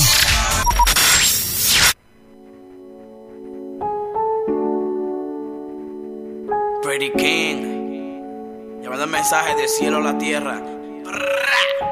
Él me mandó para predicarte a ti. Las almas que Dios quiere seguro son más de mil. Ese es el propósito por el cual estoy aquí. Por el cual estoy aquí. Yo quiero ganar. Y así seguimos en esto que es Líbranos del Mal, viernes, que te quiero viernes, 22 horas con 29 minutos. Y acá estamos, en el WhatsApp oficial de la radio, y nos manda mensaje y dice, buenas noches, bendiciones, somos Luis, Emiliano Tavares y Karina Vandenbraver. Aquí estamos por primera vez estudiando con ustedes. Somos de barrio El Quebracho. ¿Cómo, cómo, cómo? El. Vandenbraver. Así dice acá, que me corrija la gente, por favor, si lo dije mal. Uno trata de decirlo lo mejor posible. Pasa que no todos tienen apellido Santander. Claro, ya. No todos se llaman como usted. No, no, no. Yo Ya sabía yo que iba a saltar. Eh, porque acá mira, me, me retan, me dice, ¿por qué, no te jugás, Lucas? Oh, ah, la gente se dio cuenta. Se dio cuenta del efecto cocodrilo. Y bueno, dice, bendiciones Lucas, estoy escuchando a Gustavo Juárez, gracias Gustavito por estar ahí del otro lado, gracias. Ahí decidiendo el Atlético. Hola hermanos, los estamos escuchando con mi hijo Facundo. Soy Néstor Machuca, bendiciones. Para la Casa de Oración Jehová es mi redentor, de la hermana Mari Martínez, y los miembros que están picando verduras para las árabes del Liceo Tercera. Toma. Y también bendiciones para la Casa de Oración de Walter Ochoa, Zona Sur. ¡Wow! ¡Qué rico! Toma. Hambre. Buenas noches, que Dios los bendiga a todo el equipo. Muy lindo el programa, los escucho atentamente. Son de mucha bendición para mi vida. Soy Karina de Buenos Aires. Saludos a Buenos Aires, dice. Tremenda reunión. El Espíritu Santo se derramó con gran poder. Bendiciones al maestro Saba, de parte de la Casa de Oración, más que vencedores. Ahí las casas de oraciones prendidas. Dice, Gloria a Dios, bendiciones. Estoy escuchando a Juan Saba y le doy gracias a Dios por escuchar esto, lo de su tío. Estoy segura que era mi papá y mi hermano de quien habla. Gracias a Juan, muchos de mis hermanos y mi madre recibieron a Cristo. Saludos y bendiciones para todos. Dice, Dios bendiga a cada uno, gracias por cada palabra, un abrazo grande y mucha paz de Dios para nuestra hermana y compañera Lilian Sánchez y para toda su familia que ya partió con el Señor, su hermano. Bendiciones, Norita Patiño. Una nube se aproxima al doloroso caminar. Huyendo hasta un refugio. Bueno, ahí está la gente de Argüello que estaba mandando, no sé, que estaban haciendo hamburguesas, Hamburguesa con papa papa frita. frita. Lo voy a tomar, lo voy a tomar como que nos estaban mostrando. No lo voy a tomar como burla, no lo voy a tomar como diciendo, ah, nosotros estamos comiendo, ustedes no. Saludos a la zona super archi mega re bendecida, la zona de Argüello.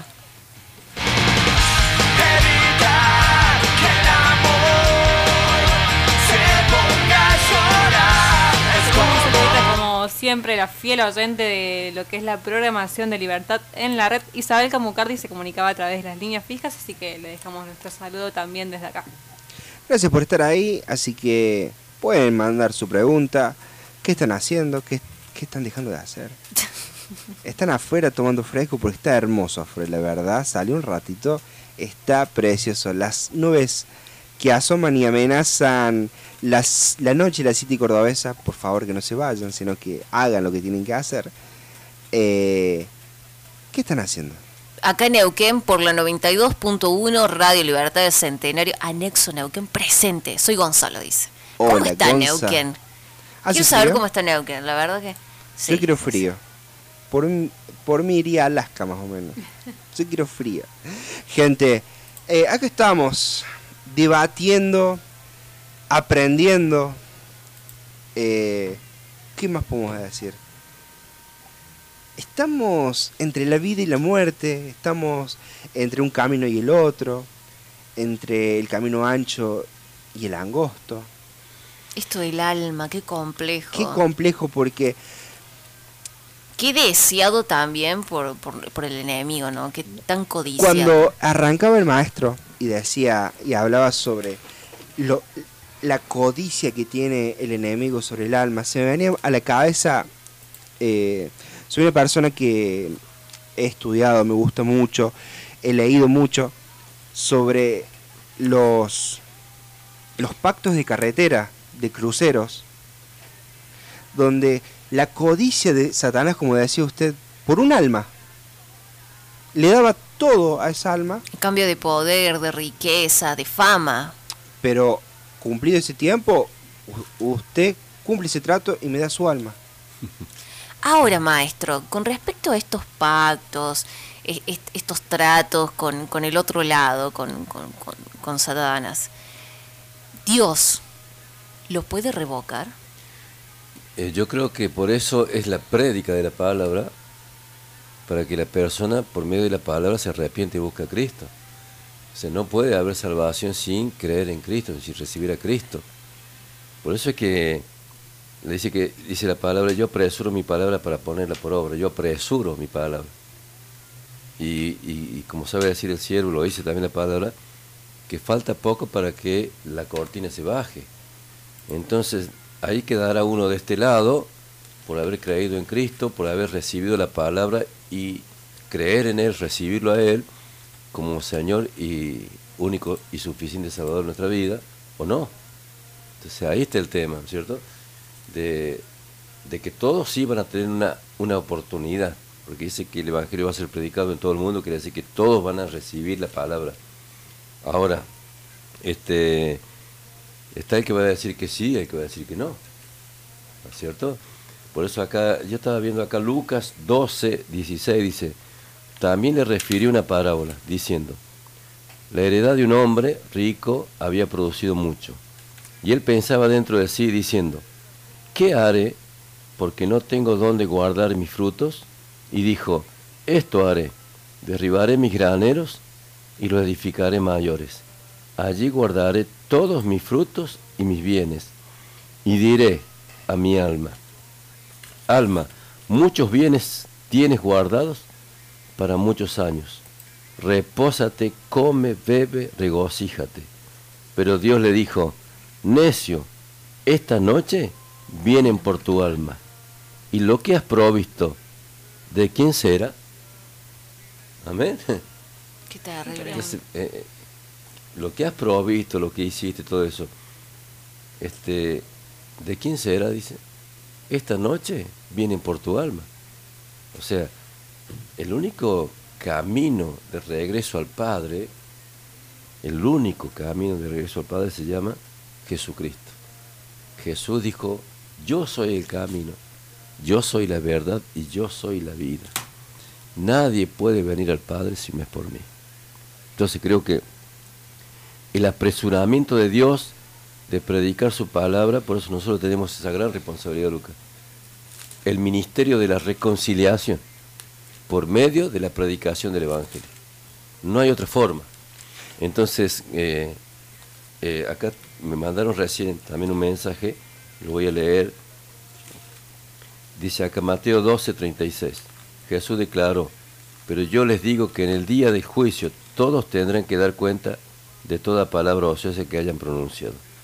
Hebreos 4:13. Ninguna cosa creada escapa a la vista de Dios. Todo está al descubierto, expuestos a los ojos de aquel a quien hemos de rendir cuenta.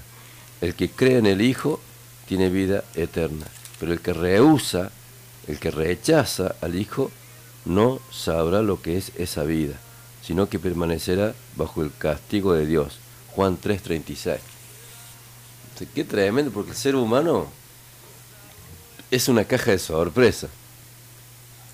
Entonces, pero Dios le da, yo lo que sí lo tengo bien en claro, que Dios le da la oportunidad a todas las personas.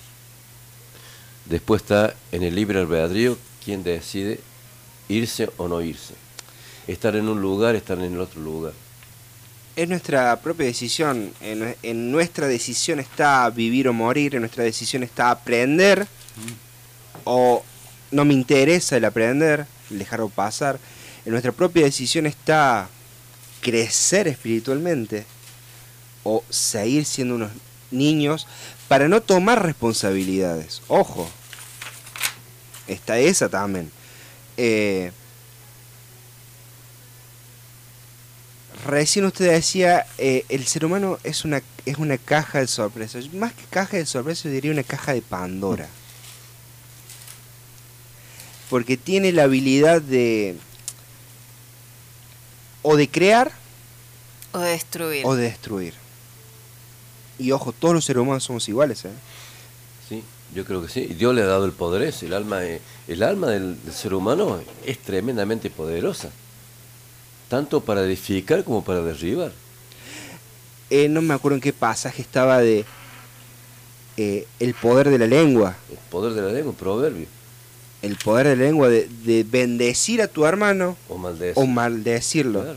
De edificarlo o destruirlo. Destruir. Y la lengua eh, forma parte del alma. Usted decía que las características del alma, eh, había una característica que es lisonjera. Acá dice. Salvaje, desobediente, testadora, voluntarios, egoístas, jactanciosos, ego- ególa- ególatra, repugnante, llena de inseguridad, dominante, ruda, exhibicionista, crítica. Ahí está, ahí está, ahí, ahí nos paramos. Crítica. Orgullosa, arrogante. Crítica. ¿La crítica dónde sale? Acá. De la lengua. Empezamos a criticar de la lengua. Por eso acá en Lucas, los cinco sentidos, las emociones, el alma, sin, sin la vista, el gusto, el tacto, el olfato, el oído. O sea, la lengua tiene que ver con el gusto, pero también la lengua, la lengua tiene sensores donde se manejan los gustos. Ahí, ahí me, me hace recordar a los siete pecados capitales. ¿De dónde salen, dice, los malos pensamientos? ¿De dónde salen los malos? Del corazón del hombre. ¿Y, cierto? Y, y por eso dice que de la abundancia del corazón, ¿qué dice? Habla en la boca. Habla la boca. Y acá dice en el 16, Mateo 16 dice esto. 16, 26 dice. Dice, porque ¿qué aprovechará el hombre si ganare todo el mundo y pierde su alma? ¿O qué recompensa dará el hombre por su alma? Porque el Hijo del Hombre vendrá en la gloria de su Padre con sus ángeles y entonces pagará a cada uno conforme a sus obras. De cierto, de cierto os digo que hay algunos de los que están aquí que no gustarán la muerte hasta que hayan visto al Hijo del Hombre venido en su reino. Amén. Si, gan si ganare todo el mundo, dice, y perdiere su alma, ¿qué aprovechará? Lo parece todo. Perdiste todo. Te ocupaste toda tu vida de tratar de salvar almas, pero no cuidaste la tuya. Por eso, eh, Ojo. Ojo por dónde estamos caminando. ¿Qué estamos haciendo? ¿Y por qué decimos que estamos haciendo? Porque no está, nadie está exento. Nadie camina tan perfectamente derecho en este mundo. Solamente Dios. Solamente Cristo ha caminado, ha sido derecho en esta vida, en esta tierra. Acá dice eh, en Mateo 10, 26, ¿a quién se debe temer? Así que no lo, no lo temáis, porque nada hay encubierto que no haya de ser manifestado, ni oculto que no haya de saberse. Lo que os digo en tinieblas, decirlo en la luz, y lo que oís al oído, proclamadlo desde la azotea. Y no temáis a los que matan el cuerpo, mas el alma no pueden matar. Temed más bien a aquel que puede destruir el alma y el cuerpo en el infierno. El alma y el cuerpo en el infierno. Amén. Ojo, el infierno está preparado para el diablo, sus demonios, pero también para aquellas personas que no aceptan a Cristo, que no quieren arrepentirse. Y hay una parte en la Biblia, que Apocalipsis que dice, de las plagas, de las muertes, del hambre, de las pestilencias, y, que ni siquiera aún así se quisieron arrepentir. Qué terrible.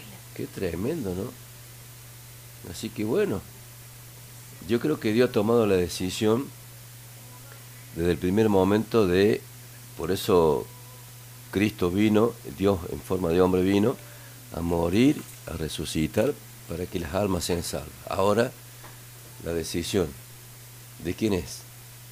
de, de cada uno de nosotros. Dios te va a llevar hasta el último segundo a un arrepentimiento, pero la decisión siempre termina siendo de la persona que quiere o no. Así es.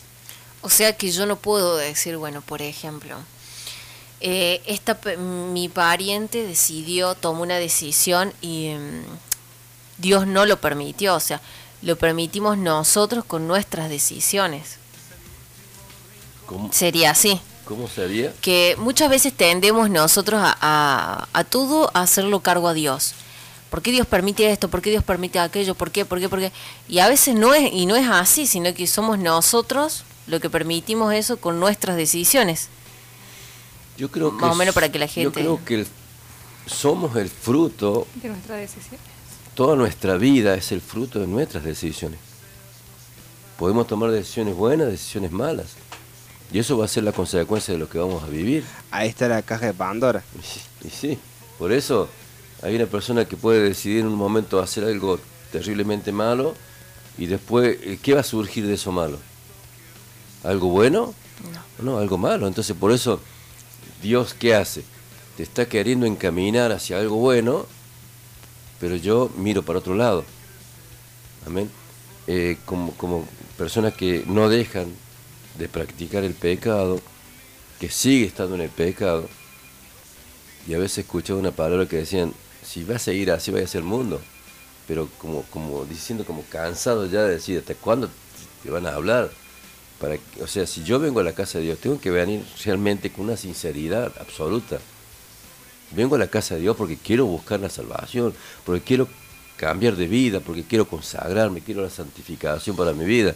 Y no utilizarlo a venir a la casa de Dios especulativamente con otros fines, con otros medios, digamos, como la seducción y muchas cosas más. Y no especular con, con nuestra salvación, porque a veces uno dice, bueno, me queda tanto tiempo de vida, o soy adolescente, me queda una vida por delante, o... Eh, Vamos eso, a me recuerda, eso me recuerda a un par de charlas que teníamos con Rebe siempre. Este lo, lo utilizan a Dios como un curandero. O piensan de que Dios hace, hace actos de magia, que de, de, a ver, dale, eh, bueno, y se transformó todo. Y no es así, las bases y las condiciones están desde la fundación del mundo, decisiones, querido. Estaba ahí el fruto, no se toca, y bueno, decisión, acto seguido, fue y se agarró. Pero a eso vamos, decisiones. Las decisiones en la juventud de elegir mal a, a las amistades conlleva muchos, pero muchas consecuencias. ¿Sí?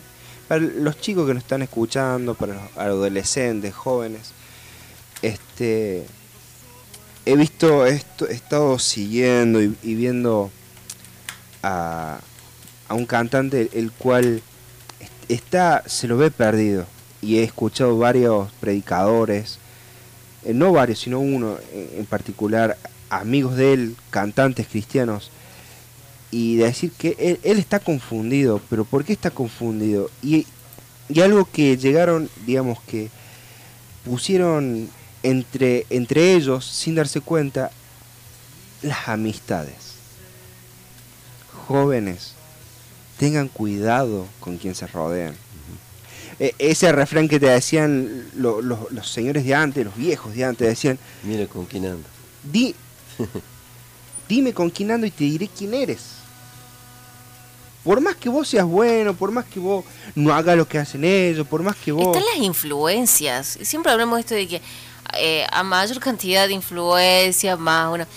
Puede decir, no, pero yo le voy a predicar. Predicar, está todo bien, hablarle de Dios, tampoco lo cosa.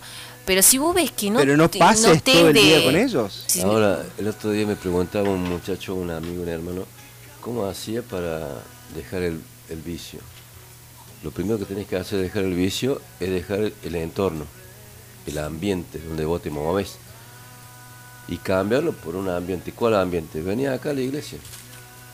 Busca- Cambia con quién te relacionas. Por eso, busca otro tipo de ambiente, otra gente, otras personas. Que no te lleven a eso. Porque si vos decís quiero dejar esto, pero seguí frecuentando las mismas personas que están haciendo eso, no va a salir nunca. Y ojo, lo he visto, que tampoco sirve el aislarse. No, no, no. no. El aislarse te trae depresión, claro, no, no. te trae ansiedad. Tampoco nos vayamos de un extremo al otro. Claro, un hábito se cambia por, otro hábito. Claro, pero porque dice, no, no, yo no voy a salir porque no, no quiero caer en lo mismo. Me quedo mejor encerrado en mi No, casa. no, no. Y estás evitando Claro. el relacionarte y el estar. Entonces cuando estés de vuelta, ponele un año después que pase, vas a estar de vuelta al frente de eso y te voy a decir, te lamento de decirte, que vas a volver a caer porque no, no- no has fortalecido No agarró anticuerpos. el anticuerpo, exactamente. Cambia, cambia las relaciones humanas, cambia tus amigos, cambia tu entorno. Tienes que venir, cambiar, y vas a ver que de a poco tu mente, tu corazón y tus costumbres se van a cambiar totalmente. Acá hacen una pregunta, maestro, Mm. que también tiene que ver con esto de, de cuidar el alma. Dice, ¿qué tiene que hacer una persona que tiene angustia? Y bueno, la angustia... Ahora, ¿por qué tiene angustia? ¿Qué pasó en su vida? ¿Por qué tiene angustia? Por algo tiene angustia. Si lo, lo han dañado, si lo han abandonado. Entonces yo creo que hay un proceso de sanidad integral en esa persona. La angustia no viene por sí, porque sí, a no ser que sea una influencia espiritual. Pero si no pasa por algún trauma, una persona que sufrió algo. Acá hay otra pregunta que dice, si le digo algo a una persona, diciéndoselo bien, ¿no? Haciéndole ver que está mal, ¿es una crítica o una palabra ociosa? No, yo creo que no es ociosa ni tampoco es crítica. Este, es bueno por ahí decirle a una persona que está cometiendo un error. Yo creo que es peor no decirle a esa persona que está cometiendo un error y, y que se esté cayendo en un pozo ciego. Porque terminamos siendo nosotros claro. co- eh, copartícipes No, de eso. Yo, yo le tengo que decir a esa persona, mira, me parece que estás equivocado con lo que estás haciendo y después la persona obviamente. Decírselo bien, obviamente, bien. no hacerla sentir Tampoco mal. no, Tampoco no. sonar a juzgar. Claro, porque si Eso- vos lo decís en tono de juzgar a esa persona, y bueno, ya, ya es como chocar con una persona. Por ejemplo, Luca, no sé qué haces hablando si vos no sos un profesional. Eso ya sería, No, eso ya es. ya es, es juzgar. Eso ya es. No, por favor, eh, no me hagas sentir mal. Usted no tiene un título. me, me voy de acá. Es una crítica, ¿viste? Medio destructiva. Ahí están la- las dos, ¿ves? La- Pero las claro, dos. uno aparte tiene que buscar uno la- la- el momento justo para decir las cosas. El momento justo para decir las cosas Yo creo y que decirlas de la mejor forma. yo creo que Dios te lleva a ese momento y te lo hace sentir. Pero que no sea uno el apresurado. Digamos, Claro. tiene que saber esperar el tiempo de Dios. Para no lastimar. Porque a veces uno es eh, impulsivo, queriendo hacer las cosas rápido para que la persona quizá no se, gol- no se golpee o no se lastime, pero los tiempos son de Dios. Amén. Y dentro de ese tiempo de Dios siempre va a tener buenos frutos. Lo que uno dice, lo que hace. Amén. Ahora si lo dice en forma apresurada, desde, desde nuestro enfoque humano, y poder dañar a una persona. Amén. Han llegado un par de mensajes, me parece. Ahí le mando un saludo grande a la pastora Tina. ¿Por qué hacen la seña? Yo- Porque hace como media hora quiere hablar. Ay, perdón, no, No lo vamos a invitar más a usted, Luca. No, no- no hay problema. Yo no soy un profesional y puedo dejar mi silla. No, para que tengan en cuenta, ¿sí? Quedó Este, dolido. Ah, ya. Líbranos del mal, esto e- es, armar productos, ¿sí? Yo creo que con, con el director de radio eh, tuvimos una buena idea de armar productos. Y que el día que falte uno, que falte el otro, o que se pueden ir sumando. Esto se armó... ¿Hace, hace cuánto que ¿Cuánta venimos? gente ha pasado por librarnos del mal? Un montón. Pero este- esto se armó de la nada y capaz que de acá a un tiempo Líbranos del Mal siga por el mismo horario, el mismo dial, y capaz que no esté ni Rebe ni Lucas, Lo conduzca Evelyn, el maestro. Evelyn el maestro, y se sume, digamos. Yo creo ver, que eso también, eso le quería hacer. Este, este miedo, maestro, este miedo a, a, a dejar de ser eh, estrella, que lo estoy viendo mucho últimamente.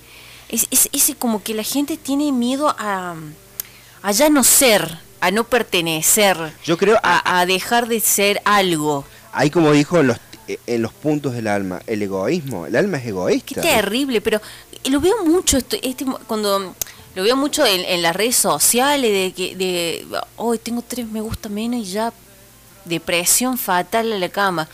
Terrible. O, o creer que los van a suplantar, que, que, que no, que como él no hay, que como, qué sé yo. ¿Sabe, por- sabe que está el exceso de las dos cosas? El exceso de una excesiva Autoestima. autoestima, que viene a ser más arrogancia, y está la otra parte que es eh, la auto baja estima, que es la- ser una persona insegura. Lo que pasa por esto, pasa por primeramente ser una persona segura. Primeramente en Dios, también en, saber lo que Dios nos ha dado a cada uno. Y saber que también en el lugar que vos estás, que vos estás, que puede ser un día, puede ser un año, puede ser diez años, también es de parte de Dios. Entonces, si, si vos te sacan de ese lugar o salís de ese lugar por algún motivo que escapa a vos, digamos, yo no lo tomo como un fracaso. Yo hoy por hoy, Yo yo, digo la verdad, yo hoy por hoy, yo puedo dejar tran- tranquilo esto porque yo sé que ahí, a- ahí adentro, ahí lo van a llevar. Yo lo tomo, yo lo tomo, Luca, como que siempre Dios tiene siempre el control. Y que en esta, en est- en esto de servirle a Dios, de ir y de venir, uno tiene que estar preparado para, Para lo que todo. sea. Sí. Entonces, te- Usted te- supo decir inofendibles. si te ponen, gloria a Dios. Ahora, inofendibles. si te sacan, gloria, Gloria a a Dios. Dios. Entonces yo sé que... Si te sacan... Pero no mal, porque no, no porque estés mal y porque haya algo malo, sino porque quizás este, eh, terminó- Dios te quiere dar otra cosa. terminó el tiempo ese para vos en ese lugar y te quiere dar otra cosa mejor o, o lo que sea. No se trata en el camino de Dios algo mejor o peor, se trata de diferentes cosas. Pero e- esto se ve en la parte profesional. Este, no vamos a decir área, no vamos a decir nada, pero eh, un montón. Yo creo que se trata mucho de, del egoísmo, de la arrogancia del alma, de, de creerse un poquito más superior al que está al lado y en vez de darle la mano, enseñarle o guiarlo, no, no, no, no lo voy a hacer por miedo a quedarme yo en el paso. Ahora, ¿sabes cuál era? Yo, otra vuelta, hace mucho, hacíamos un estudio, viste, de, ese líder inseguro. Uh, Entonces, uh. entonces eh, yo, yo, por ahí puedo, puedo aparentar como que puedo ser arrogante. No, no soy arrogante, pero yo sé quién soy. Entonces, por eso te digo, si me, me ponen, gloria a Dios, si me sacan, gloria a Dios. Pero no, no estoy viéndolo al otro como una competencia para mí. Porque el otro puede ser 10 veces más que yo, pero yo voy a, tener, voy a tener lo que Dios me dio y voy a dar lo que Dios me dio. ¿Por qué envidiar al otro lo que tiene o lo que hace, por más que sea mejor visto o lo que sea? Pero yo estoy seguro de lo que Dios me ha dado a mí. Ahora, una pregunta, hablando de todo esto, ¿por qué se ve esto mayormente en el ámbito cristiano? ¿Por qué lo vemos entre cristianos? Eh, yo como profesional que me manejo en varios ámbitos, ¿sí? Mucho secular y cristianos también, yo lo veo mucho más en el ámbito cristiano y digo, che la pucha, pero ¿por qué? Porque nuestra lucha no es contra carne ni sangre. Lo espiritual es lo es Es que pasa que el enemigo pone ¿Le di justo? El enemigo pone esa Un división. pueblo dividido. ¿O no? El enemigo pone esa división. Por eso cuando Dios le decía, eh, Pablo le decía a los corintios, los corintios, viste, que habla, viste, de la, del hablar en lengua, de los dones, habla también de la Santa Cena, y, y ellos se creían ser muy espirituales, porque hablaban en lengua, porque profetizaban, se creían muy, se jactaban de ser muy espirituales. Y de repente le dice Pablo, hablando así, le dice, yo les voy a demostrar a ustedes que no son tan espirituales. Y le dice, ¿no hay entre ustedes divisiones? ¿No hay entre- entre ustedes envidias? ¿No hay entre ustedes celos? Qué terrible. ¿No soy carnales? Amén. No por el hecho de la manifestación del Espíritu, ¿no es cierto? eh, eso, eso, digamos, no, no voy a demostrar si soy carnal o no, porque hay personas que se manifiestan, el Espíritu Santo se manifiesta, hace obras, pero mi corazón sigue siendo el mismo, no he cambiado. Sigo teniendo envidia, sigo teniendo celos, sigo teniendo enojos, rencores. Entonces, ¿por qué profetizo? Porque lo hace Dios. ¿Por qué salvo almas? Porque lo hace Dios. ¿Por qué intercedo? ¿Por qué eh, eh, liberto? Porque lo hace Dios. Por eso, cuando les presentaron a Jesús, ¿qué le dijo Jesús? Señor, te acuerdas que en tu nombre echamos fuera demonios, en tu nombre hacíamos milagros, en tu nombre... Fuera de mí no los conozco, dijo el Señor. ¿Por qué? Porque el Señor no pesa la obra del Espíritu Santo. Él pesa el corazón de cada uno de nosotros. Si hay envidia, si hay celos, si hay todo esto. Entonces cada uno de nosotros, en el lugar que está, tiene que dar el máximo de su potencia, de lo que Dios le ha dado a esa persona, sin envidiar al que está al lado.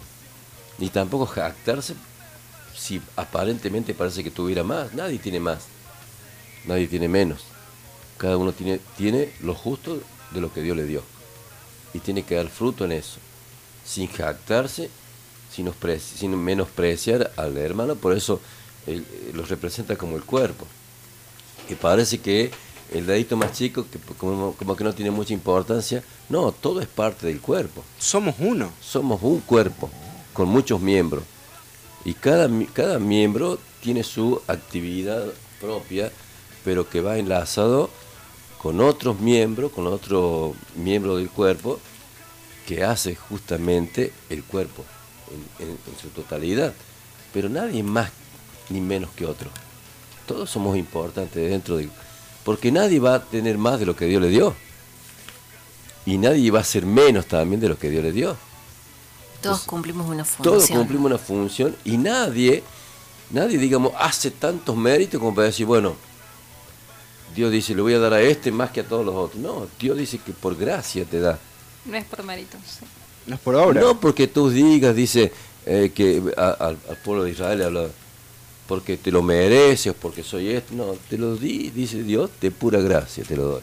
Que otra vez escuchaba que decían que la función del dedo chiquito del pie, dice que sí, ese de, yo no sé, si- creo que es algo así, que me corrija la gente que sabe. Que la función del dedo chiquito del pie, del chiquito, el que está al costadito, que por ahí está mal ubicado, que puede estar arriba, El, abajo, el que se golpea con la, con la todo, pata de con la cama. todo. En la Eh, noche más fría, Sí, pleno, ahí con el hierro. Dice que ese dedito, que nosotros lo vemos ahí, eh, cumple la función del equilibrio. Sí. Y es chiquito. de balancear el cuerpo, el equilibrio, exactamente. Exactamente. Sin eso, no es que... eh, O sea, no, está- no, no, pero te lleva ahí, o sea, tiene una función importante si lo vemos así. Tal cual, es el estar parado mucho tiempo, el estar haciendo algo de precisión. eh, eh, Ahora, es- ahora, qué tremendo, Luca, volver a, a- a lo de recién. Que, que, que alguien saque a las personas, ¿cierto? Porque realmente esa persona decide sacarlo. Porque dice la, la palabra, dice, es necesario que venga el tropiezo, la prueba, para probar tu corazón, para probar dónde estamos nosotros. Pero hay por, por aquella persona que vino el tropiezo.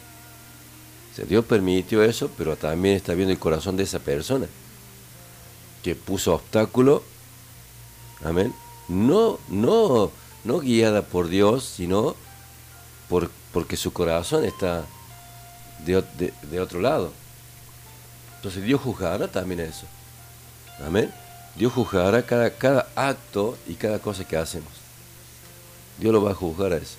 Por eso es que tenemos que estar siempre este, mirando a, a Cristo, dice la palabra, puesto los ojos en Jesucristo, autor y consumador de la fe. Con esa, con esa sensibilidad espiritual siempre, lo veo de esta parte yo de que no sabemos la realidad de la otra persona y lo vamos a, lo vamos a, a hacer mucho más personal a esto. Eh, yo no sé cómo está la otra persona a la que yo le dije esa palabra hiriente. Capaz que esa persona recién volvió a Dios, capaz que esa persona estaba eh, pasando algo interno, eh, está, está tal vez atravesando una depresión, está tal vez atravesando una tristeza, perdió un ser querido, eh, se quedó sin trabajo, y yo no lo sé. Y yo, en, en- en mi orgullo, pongámosle, en esa cosa que tengo yo en mi corazón, no resuelto, que por ahí me lo agarro con el que está allá, yo herí a esa persona. Y, y- y el, y el desenlace fatal que por ahí uno dice, no, pero sí o no, maestro. El desenlace fatal que a veces puede llegar a tener una palabra mal dicha, una mirada, una mirada mal gestada, eh, eh, una actitud negativa hacia, hacia nuestro hermano que está del otro lado, porque yo no sé en qué contexto de su vida está. Yo no sé cómo puede estar él en su casa, en su familia, qué es lo que le está sucediendo. Eh, yo en mi lugar me pongo a juzgarlo y, y no sé cómo es, y no sé lo que puede estar llegando a pasar que tal vez no está sólido, no está firme y pum, esa sola palabra lo destrozó. Sí, yo creo que te- por eso tenemos que estar bien, bien con el hermano, o sea, bien en el cuerpo de Cristo, tenemos que tener una buena relación y eso tiene que ver también con la humildad, eso tiene que ver también con el trato, con el respeto, ¿amén? De muchas, de muchas formas, de muchas maneras. Y vamos a ser pesados por eso, vamos a ser este, medidos por eso, de qué manera medimos nosotros a otras personas o tratamos, también de esa forma vamos a ser medidos cada uno de nosotros, ¿o no? Exactamente. Totalmente. Y del otro lado preguntarán, ¿por qué están hablando de eso? ¿Por qué se desviaron? De una reflexión. Es una reflexión y aparte de eso, eh, pasen más profundo, analicen el mensaje, analicen las palabras, porque si uno se va a lo profundo de lo que ac- acabamos de hablar, eh, no solamente herimos el alma de la otra persona, sino que herimos nuestra alma. Porque entramos en pecado nosotros y no es que ya se pierde un alma, se perdieron dos. Yo, yo la otra vez meditaba en, en, en un- contexto, que en, un- en una situación que, que vi. Era una jovencita que había eh, quedado embarazada y mucha gente la criticó, eh, habló mal, la juzgó, pero la gente no sabía en qué contexto había quedado embarazada esta joven. Y su contexto fue una violación. Entonces yo, usted mira, oh, qué fuerte, bueno, pero eso es una realidad. A veces nosotros juzgamos de este lado, del lado que no lo vivimos, del lado que nos parece incorrecto, y no sabemos en qué contexto la otra persona le pasó lo que le pasó. Y tal vez esa jovencita necesitaba mucho apoyo, mucho abrazo y no una crítica.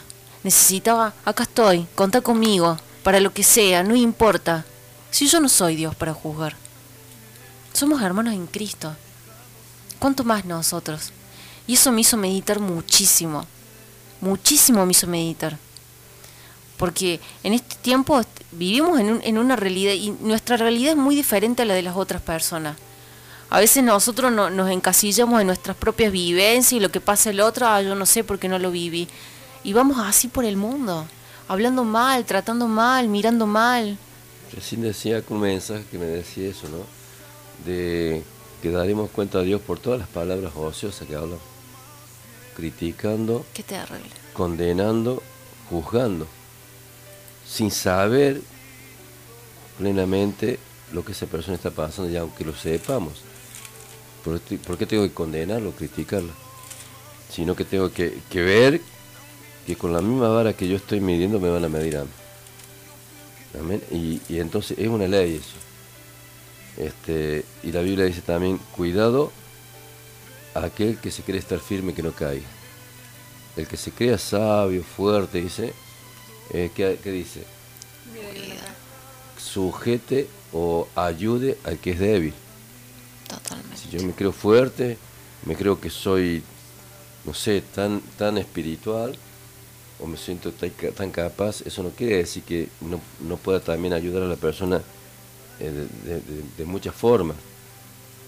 Por eso hay que ver también el contexto, o, la forma, o la manera de cómo ayudar a esa persona.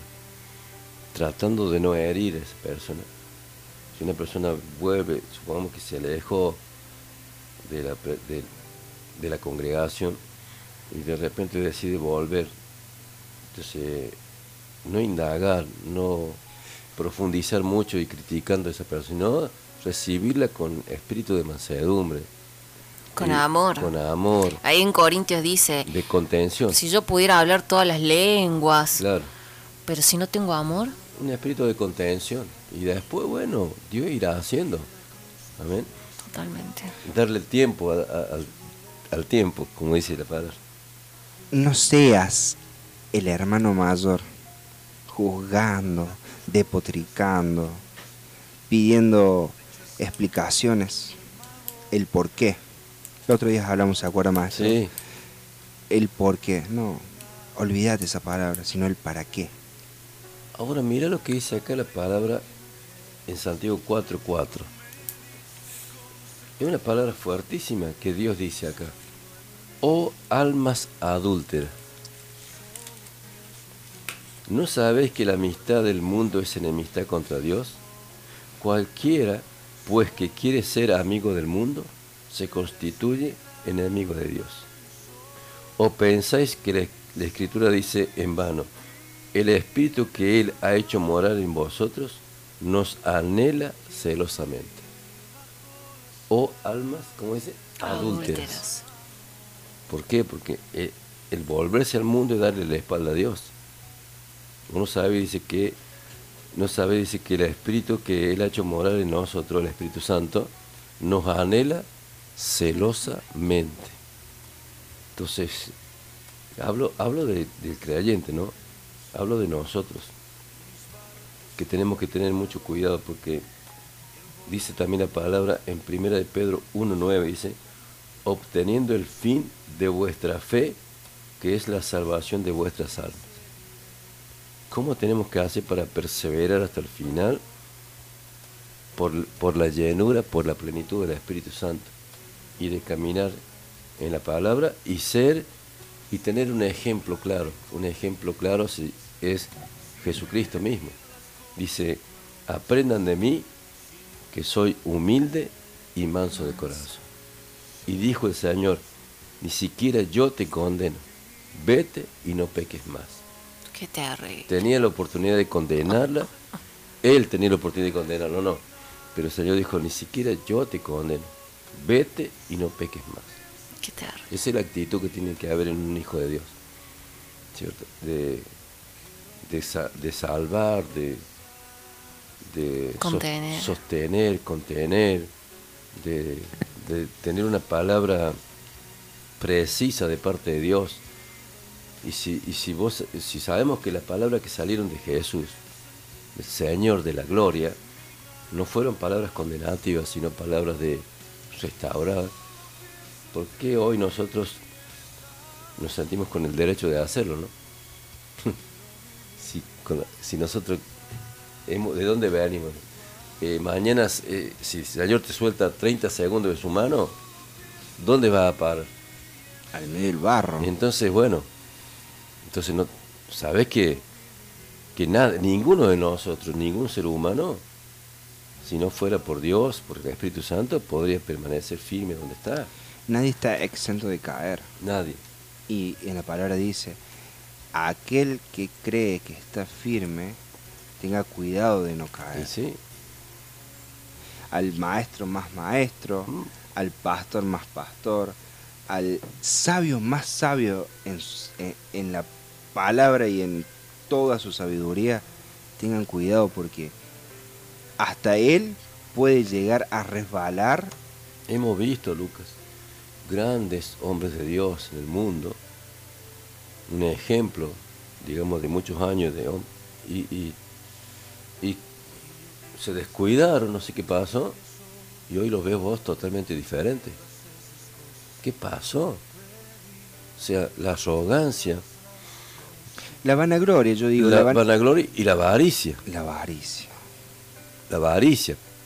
¿Qué te puedo, si vos saliste, vos saliste de un lugar y Dios te dio todo esto, o sea, mírame vos la, la, la seducción del enemigo para hacerte caer en la avaricia después de haber visto esto, después de haber vivido esto, ¿qué puede darte el mundo? Y una Y- falta de temor también así- diría. Así te ves que, aunque ganaras todo el mundo, vos que sabes eso, aunque ganaras todo el mundo, ¿de qué maestro. te vale eso si perdes tu alma? Ojo, maestro, que también eh, yo, yo lo tomo por, por el lado de que en Apocalipsis dice, van a, vas a salir falsos profetas. De- ma- ma- Pero estaríamos hablando, yo creo que haré hincapié a la gente que realmente conoció, conoció a a Dios. Que Ahora- ahí estuvo. Más vale ese no haberme conocido que haberme conocido y haberte apartado. Qué terrible, Por eso eso, hablamos. por eso hay, hay grita la palabra, lo hacen en forma de expresión, grita la palabra y dice, oh almas adúlteras, me conociste, estuviste conmigo, te mostré el camino, te di lo mejor de mí, te levanté, te puse allá, no sé, y de repente, porque te ofrecieron el mundo, esto te ofreció del mundo, el diablo, te volviste a eso, almas adúlteras, adulteraste, fornicaste, o sea, y, y eso, por eso dice que en los últimos tiempos dice que hasta los escogidos pueden ser engañados. Entonces, ¿cuál es, la, cuál es el, el secreto de esto? No, o sea, permanecer unido al Espíritu Santo. ¿Por qué digo esto? Porque hay personas que se guían mucho por los dones o el ministerio que tienen, pensando de que porque llevan fruto en cuanto a eso, están bien. Yo pre- prefiero dar fruto en eso, por supuesto, pero prefiero la persona del Espíritu Santo, la persona. Amén. La persona del Espíritu Santo y no perder nunca esa comunión con la persona del Espíritu Santo. Porque no, te- no, no podemos pesar en la balanza, como dijimos recién, eh, el ministerio, el talento, el don. Eso es algo que, que Dios me dio para que funcione dentro del cuerpo como una herramienta para el crecimiento mismo de la obra. Pero no tengo que perder nunca de vista la comunión con la persona del Espíritu Santo. Amén. Entonces por ahí pasa la cosa. Ah, Dios me ungió, hago esto, hago aquello, y, y, y de repente... Pero nos olvidamos de esa, eh, esa sociedad con esa Dios. soci- esa, como dice el libro, eh, soy socio del Espíritu Santo. Eso no se puede perder nunca. Jamás se puede perder eso. Y eso el enemigo te quiere llevar, como dice Lucas, te ataca por la vanagloria, por el orgullo. Y el diablo mismo cayó, dice, por causa del orgullo y por causa de una palabra muy importante que se llama esplendor. El esplendor, dice, por causa de su esplendor, claro, el, el esplendor que él tenía y radiaba, lo- le causaba tanto orgullo que lo cegó tremendamente, lo cegó, y a veces puede pasar, y dice que, que Dios no tuvo, no tuvo misericordia de él, ¿eh? dice, si no tuvo misericordia, dice, con, con los espíritus, esos que hoy están encarcelados en prisiones dice, de oscuridad, eh, no tuvo ni- o sea, no, no tuvo compasión de ellos porque se rebelaron contra Dios a causa de ese orgullo, a causa de ese esplendor, que no era de ellos, que era Dios en ellos. Hoy también puede pasar lo mismo. Ese esplendor, viste como contó el cielo hace poquito de- del burro, viste. El burro no era, o sea, hay un esplendor en el creyente que no es del, no es mío. Ese esplendor puede, en 10 segundos se puede transformar en orgullo, en vanagloria. De repente vos ves que funciona el don, el ministerio que te ha dado y por eso te crees seguro. Pero nunca tenés que dejar de lado la, como decíamos, el- el- La comunión con el la Espíritu. comunión, La pero sociedad. la sociedad con la persona, ¿no? Del Espíritu Santo. Me río porque se me vino a la cabeza una canción, es es viejita, viejita de un autor que se llama Michael Rodríguez, que se llama El Burro. Ah, ya me la acordé.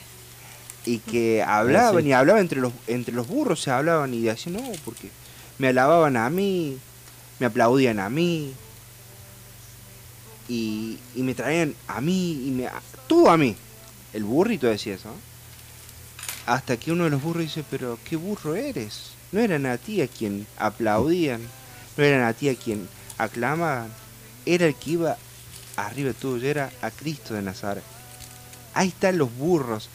Y hace un rato usted cuando hablaba del alma, al principio, cuando empezó con todo esto, decía que el alma es como un asno. El asno es, es un burro que es terco, no, no quiere hacer caso. Si vos lo querés obligar a caminar como un caballo, no camina. Pero ¿qué pasa? Si vos al burro, eh, al asno, le, lo tentás con comida, con una zanahoria, con un pedazo de fruta, empieza a caminar. Pero ¿qué pasa? Le- lo tenés que tentar. Vamos al alma. Es terca, ociosa, ta, ta, ta. Pero uno cuando empieza a trabajarla, empieza a, llevar, a tratar de llevar una comunión con Dios para trabajar esa alma que es terca, que no quiere caminar por sí sola, empiezan a venir las tentaciones del diablo. Y ojo que las tentaciones del diablo son más ricas que el trabajo. Es más rico comerse un choripán que comerse una tortilla de huevo proteica con avena. Los llevo así, los pongo así. Es más rico comerse un choripán. Me engorda. Me sacia. Y la tortillita de, de clara de huevo con avena me sacia, me hace bien al cuerpo. Mantengo eh, sano el templo. Habla con conocimiento de causa. Sí. Pero, a ver, lo estoy llevando para que se den una idea del otro lado. Las tentaciones, lo fácil, lo rico, nos hace mal. Y al alma la, la envenenan, la, la entristece. Me puede ser que me equivoque, corríjame. Cuando el alma se empieza a entristecer, es porque ha entrado la angustia y la depresión en nuestras vidas. Yo creo que por eso dice que el alma que peca morirá. Cuando una persona entra en el pecado, se va apartando de Dios. Y, la ausencia de Dios produce qué? Angustia, miedo, inseguridad, depresión. Y eso es lo que el enemigo lo quiere llevar al creyente de hoy. Apartarse, ir apartándose de la presencia de Dios a través del pecado, de lo, que- de lo que sea, la arrogancia, el orgullo, la vanagloria, de, de todo lo que a veces, por eso cuando el Satanás lo lleva a Jesús al desierto a tentarlo, amén, le toca las tres áreas. A ver por dónde entro. Dice que vio, vio, ¿quién, quién, quién ve? El alma. Primero dice que vio que el árbol era bueno para comer. Ahí está la carne, esto. Dice que también era bueno para alcanzar qué? El poder, porque dice que este, demostró todos los reinos del mundo, demostró todos los reinos. La riqueza de El alma dijo, bueno, pero el alma le, le gusta eso, tiene... El poder. eh, le gusta el poder, le gusta es- eso. Y dice, y bueno, y, ahí le toca la parte más profunda del hombre, que es el espíritu, cuando le dice, si adora, si, si me adorar, postrado me adorares. Porque la verdad que la excelencia para adorar es el espíritu. El alma tiene que darle con un látigo todo el tiempo para que se sujete ante Dios. Por eso dice, alma mía, alaba a Jehová. O sea, el salmista, este siervo de Dios, tenía que machacarle la cabeza al alma para que le adore a Dios. Por eso dice que el espíritu siempre está dispuesto. Mas la carne es débil. Tremendo, ¿no? Por eso tenemos el Espíritu Santo, que es el que nos fortalece todos los días. Amén. Vamos a hacer un corte y una quebrada. Antes quería reiterar el maná de hoy que lo estaban pidiendo. Es Romanos 14 del 1 al 12. Así es, le mando un saludo grande a, a Susana de Tras las Sierras. Mando un saludo, extraño sus mates y su bizcochuelo de zanahoria. Le mando un saludo grande. Gente 351-351-4982. Líbranos del mal guion bajo OC. Líbranos del mal en Facebook. Eh, ya está, se está apagando esta noche. Y queremos saber qué es lo que sienten del otro lado, cómo está su alma, cómo esta noche escuchaba esta mañana, no sé si esta mañana o anoche fue, que escuchaba a un, a un locutor y decía, si viene Cristo en este momento, ¿cómo está tu alma? ¿Cómo te encuentra Cristo en este, en este mismo instante? ¿Cómo encontraría tu alma? Decinos, comentanos. Que el diablo sabe muy bien cómo engañar y el diablo sabe muy bien cómo dividir. Y la obra más trágica que el diablo hace es dividir. Cristo lo dijo, Padre, que sean uno como tú en mí y yo en ti. Ese es el llamado de Dios a la iglesia ahora. Que seamos uno. El uno venció al adversario, por eso ya andamos con calma. En uno aunque somos varios y vamos apuntando a las almas. Uno murió, uno resucitó, uno me sacó del lodo, uno salvó, uno hasta el fin y uno somos todos. ¡Oh, man!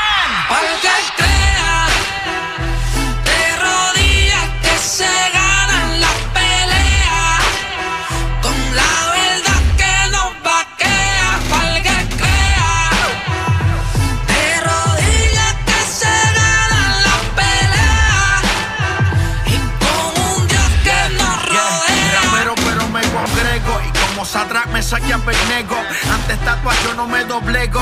Aprendí que la verdad se carga encima hasta el horno de fuego y que me quemen, pero mi convicción yo no la niego. Tengo el cielo de cuenta de ahorro, con ayuno y oración, por si toca suplicar socorro. Ando con Alexeta como la del zorro. Redimid y funky pa' gritarle a Cristo por todos los chinchorros. Quédense peleando con el viento, que aquí lo que existe es unión como Gedeón con los 300. Es mi trabajo dar conocimiento, que cuando Cristo venga va a temblar la tierra con todos los cimientos.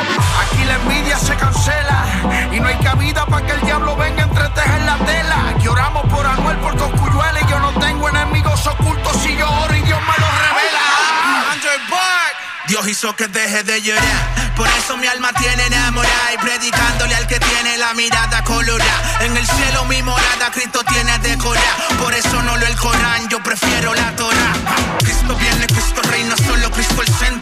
Su manto me cubre cuando salgo y cuando entro. El respeto está ganado, solo en Cristo me concentro. Yo no soy María, pero tengo a Cristo adentro. Cachi, aunque no pita Gucci ni Versace, porque va a ganar tu alma me visto hasta de mariachi. El diablo y sus demonios recojan su cachivachi. Cristo ama al que se buche, pero también a Tecachi. De Galicia, yo sé que no les va a gustar la pista, pero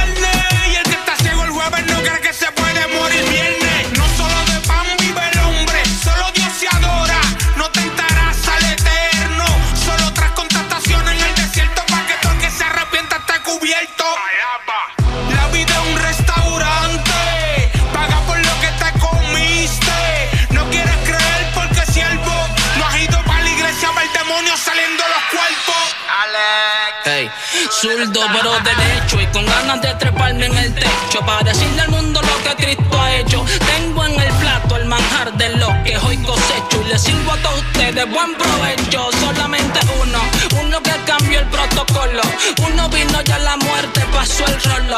Uno me dirige, yo ya no controlo y el pecado se fue para la luna como Apolo. Bien, gracia. Cero desgracia por gracia. Pa' tu dolor tengo farmacia. No ando en la cuerda floja de la falacia. Mm, Para el circo las acrobacias es mejor que agua de mayo. Son las bendiciones y no fallo. La obediencia y yo somos tocayos. Sigo cosechando. Si mantengo el pie y no desmayo. Y no niego a Cristo aunque cante cien veces el gallo.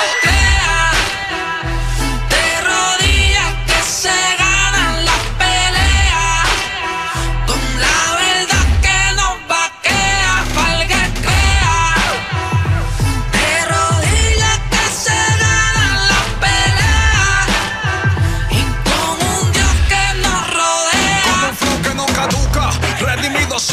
bazooka, bacalao disfrazado, agárrate la peluca.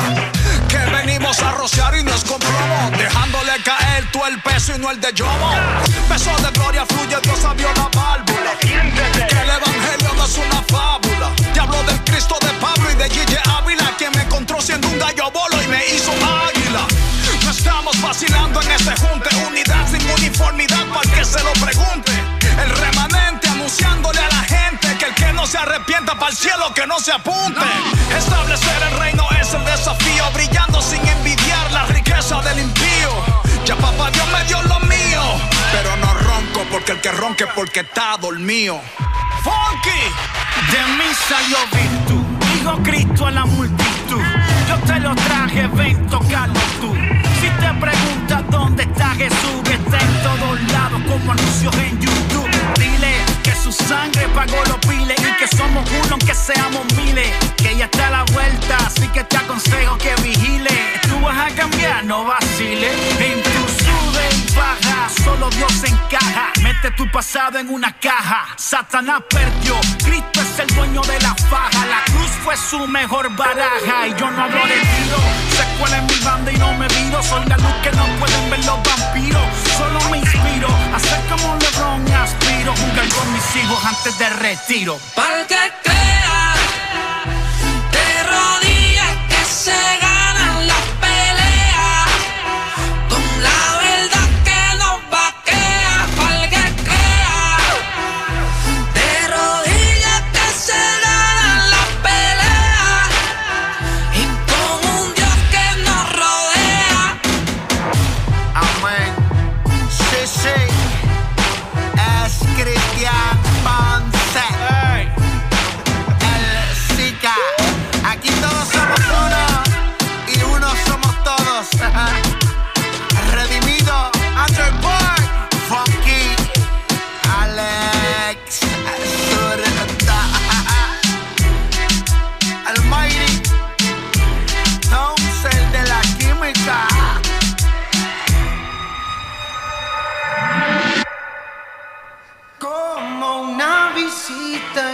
esperar.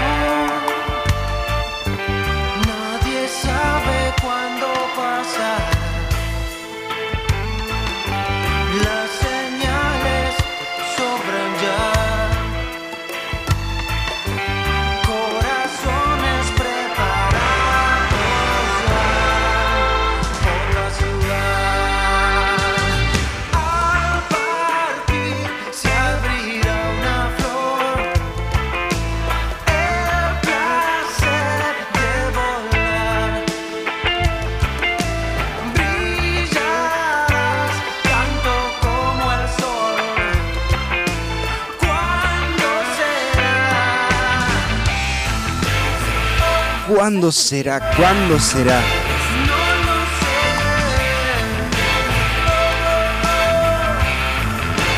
¿Cuándo será tu vuelta, Señor? ¿Cuándo vendrás como un ladrón en la noche a buscar a tu iglesia?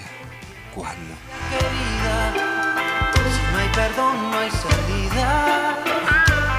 No serán tus obras No serán jamás. No, será la gracia divina. La gracia divina. Será clamor de los fieles. Hay para que te lo resuma, ¿para qué más hablar? Están todas las cartas tiradas a la mesa. Esto no es una cuestión de suerte, no es una ruleta rusa, este, no es nada. Es solamente. Hay una frase que en nuestra familia decimos. eh, muchas frases decimos, pero hay una que siempre persiste, que es resistir y seguir. Hay muchos mensajitos de, de gente que está mandando que dice que no puede más, que, que ya no da más, que siente tristeza, que está cansado, que no sabe cómo hacer.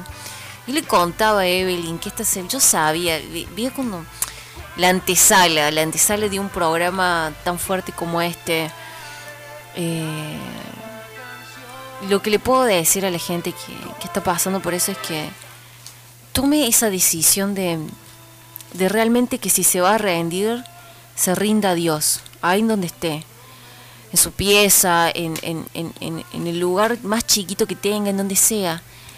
Eh, si se va a rendir, ríndase a Dios, no se rinda ante la tristeza, no se rinda ante el pánico, ante la depresión, ante esas opresiones que, que pareciera que, no, que vamos a explotar. Se los dice alguien que, que por pura gracia y misericordia de Dios ha sobrevivido. Y que hoy estoy acá. Y, y si hoy me siento y hoy veo y hoy, hoy, hoy escucho y puedo decir, si no fuera por Dios, ¿no? Si no fuera por esa gracia, esa misericordia, ese poder, ese amor, ese amor que sobrepasa todo entendimiento, ese amor que no tiene límites. ¿Qué hubiese sido, no? Y ese amor también eh, está para vos, que estás del otro lado.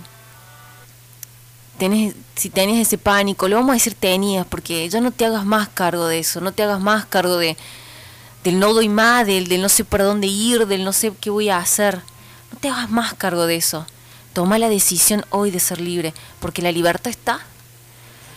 Tu, tu carta de libertad está, ya, ya fue pagado.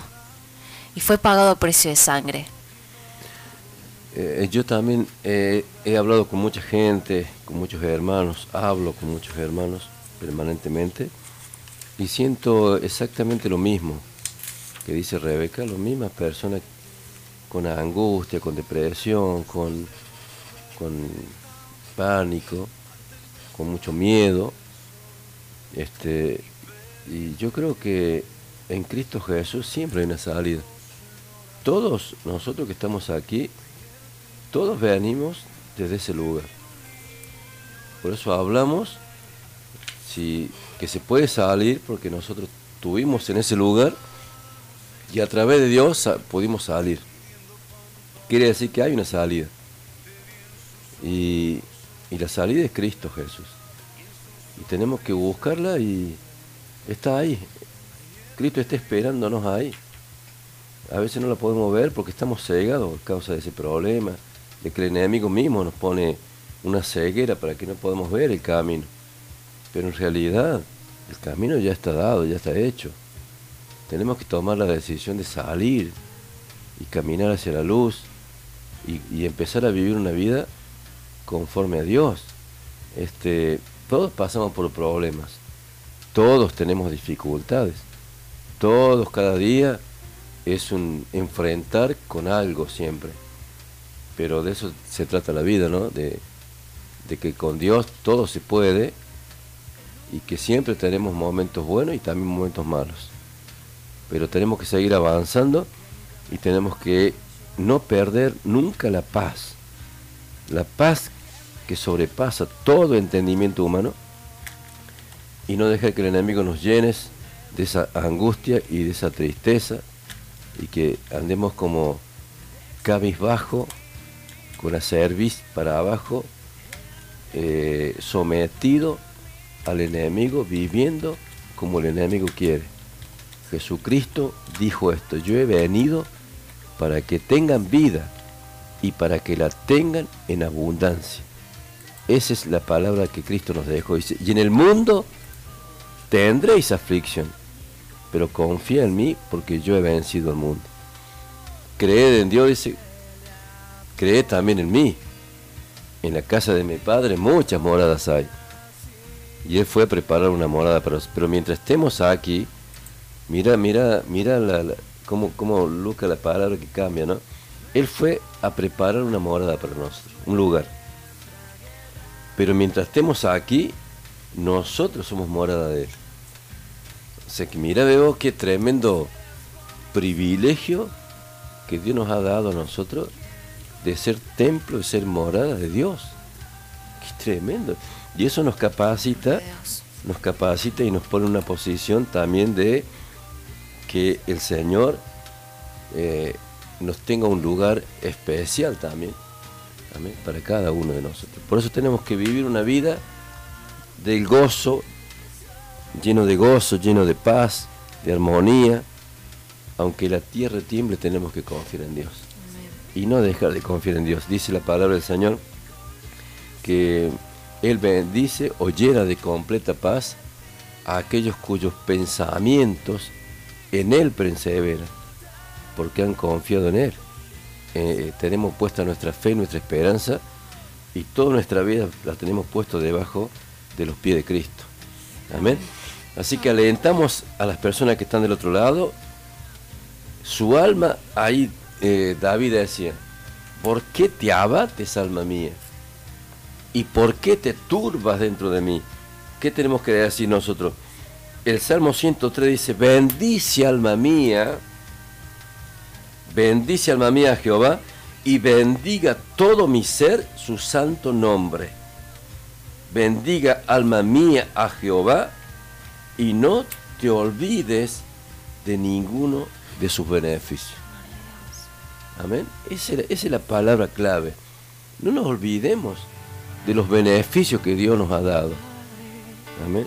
No nos olvidemos de que el Señor nos sacó del lodo cenagoso, nos sacó del pecado, nos sacó de la muerte, nos sacó de la enfermedad, de cuántas cosas nos sacó el Señor. Y sigue haciendo la obra.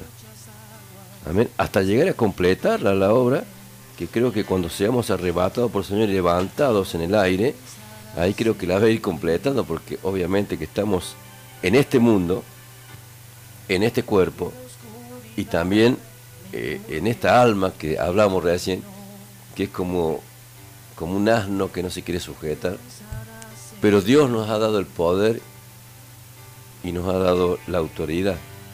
Por eso el diablo lo cambió el hombre.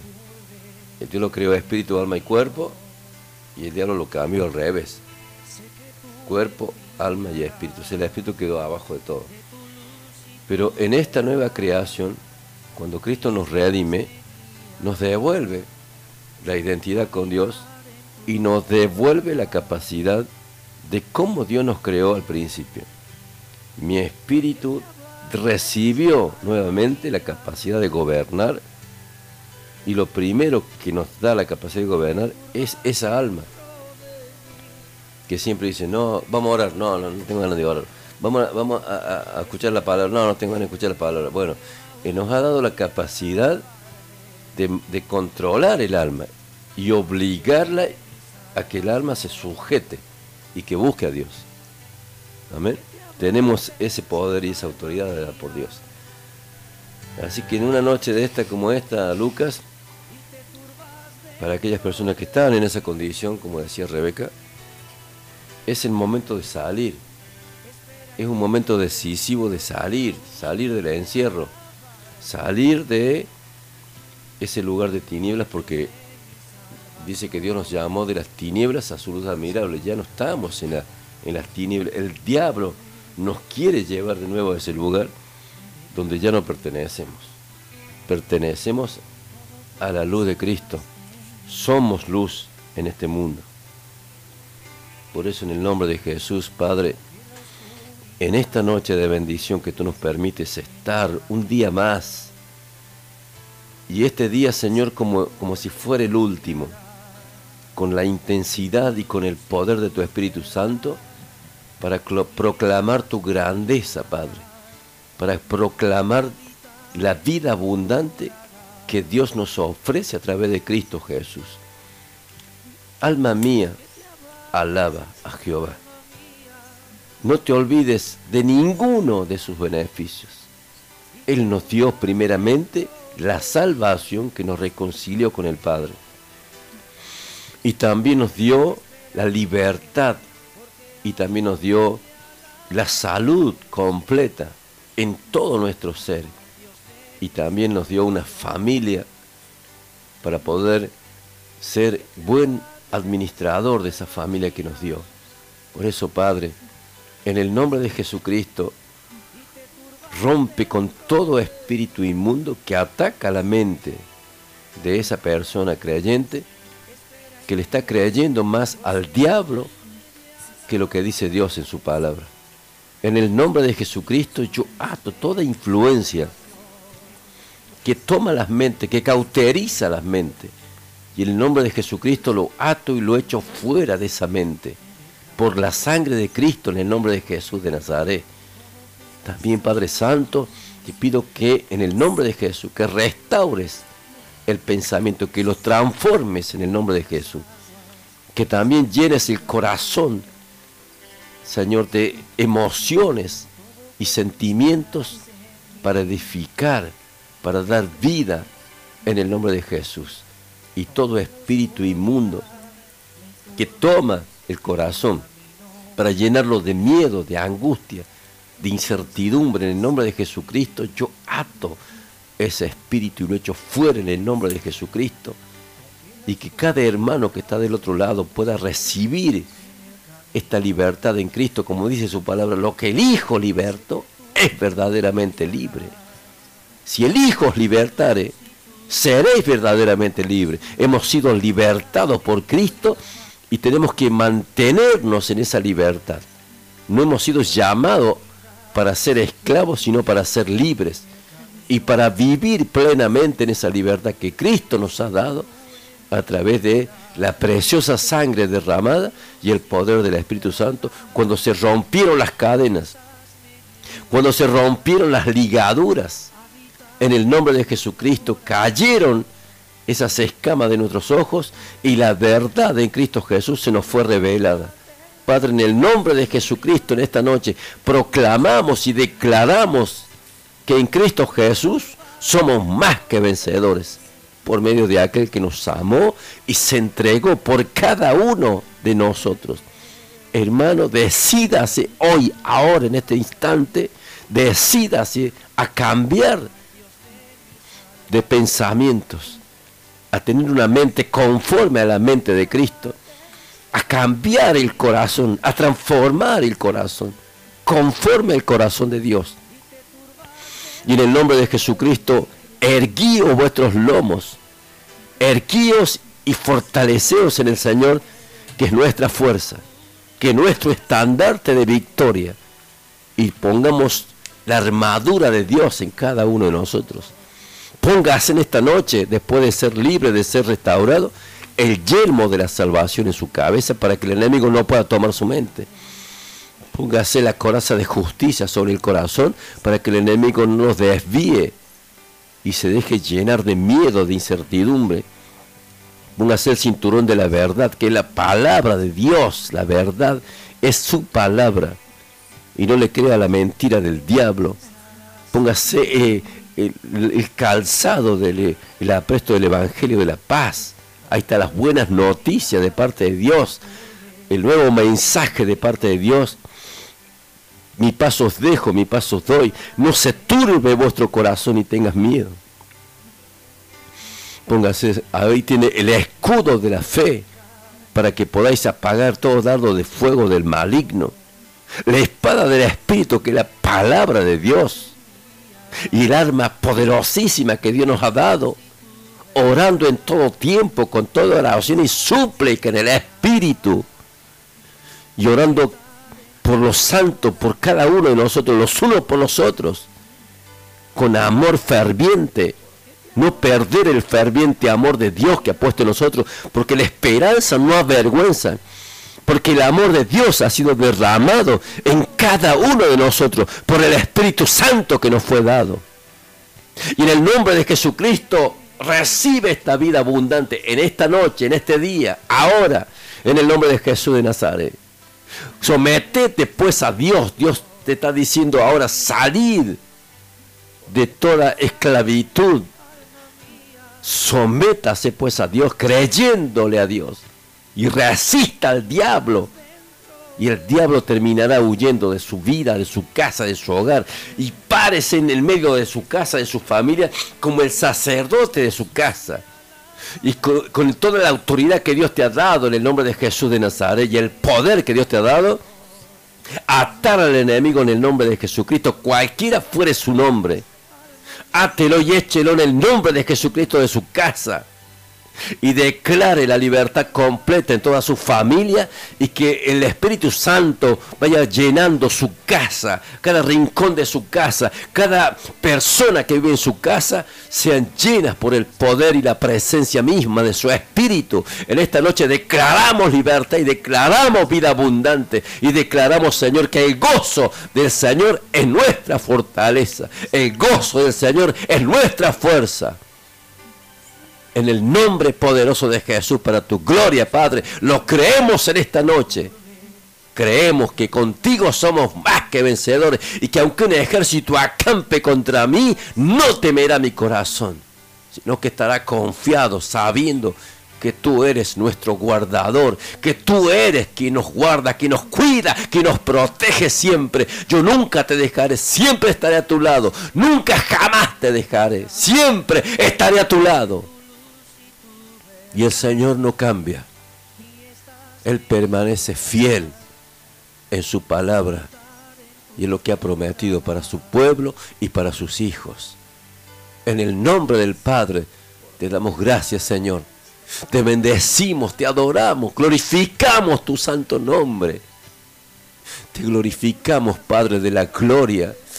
Te exaltamos, Padre eterno, por esta maravillosa noche que nos has permitido tener, por la maravillosa presencia de tu Espíritu Santo, porque reconocemos que no somos nada, reconocemos que somos hombres y mujeres limitados, pero Señor, sabemos, conocemos de tu gracia y conocemos de tu presencia y sabemos, Señor, que no confiamos en nuestra propia fuerza, que no nos paramos en nuestra propia justicia, sino, Señor, que nos paramos y nos movemos sabiendo que en ti son nuevas cada mañana tus misericordias, Padre.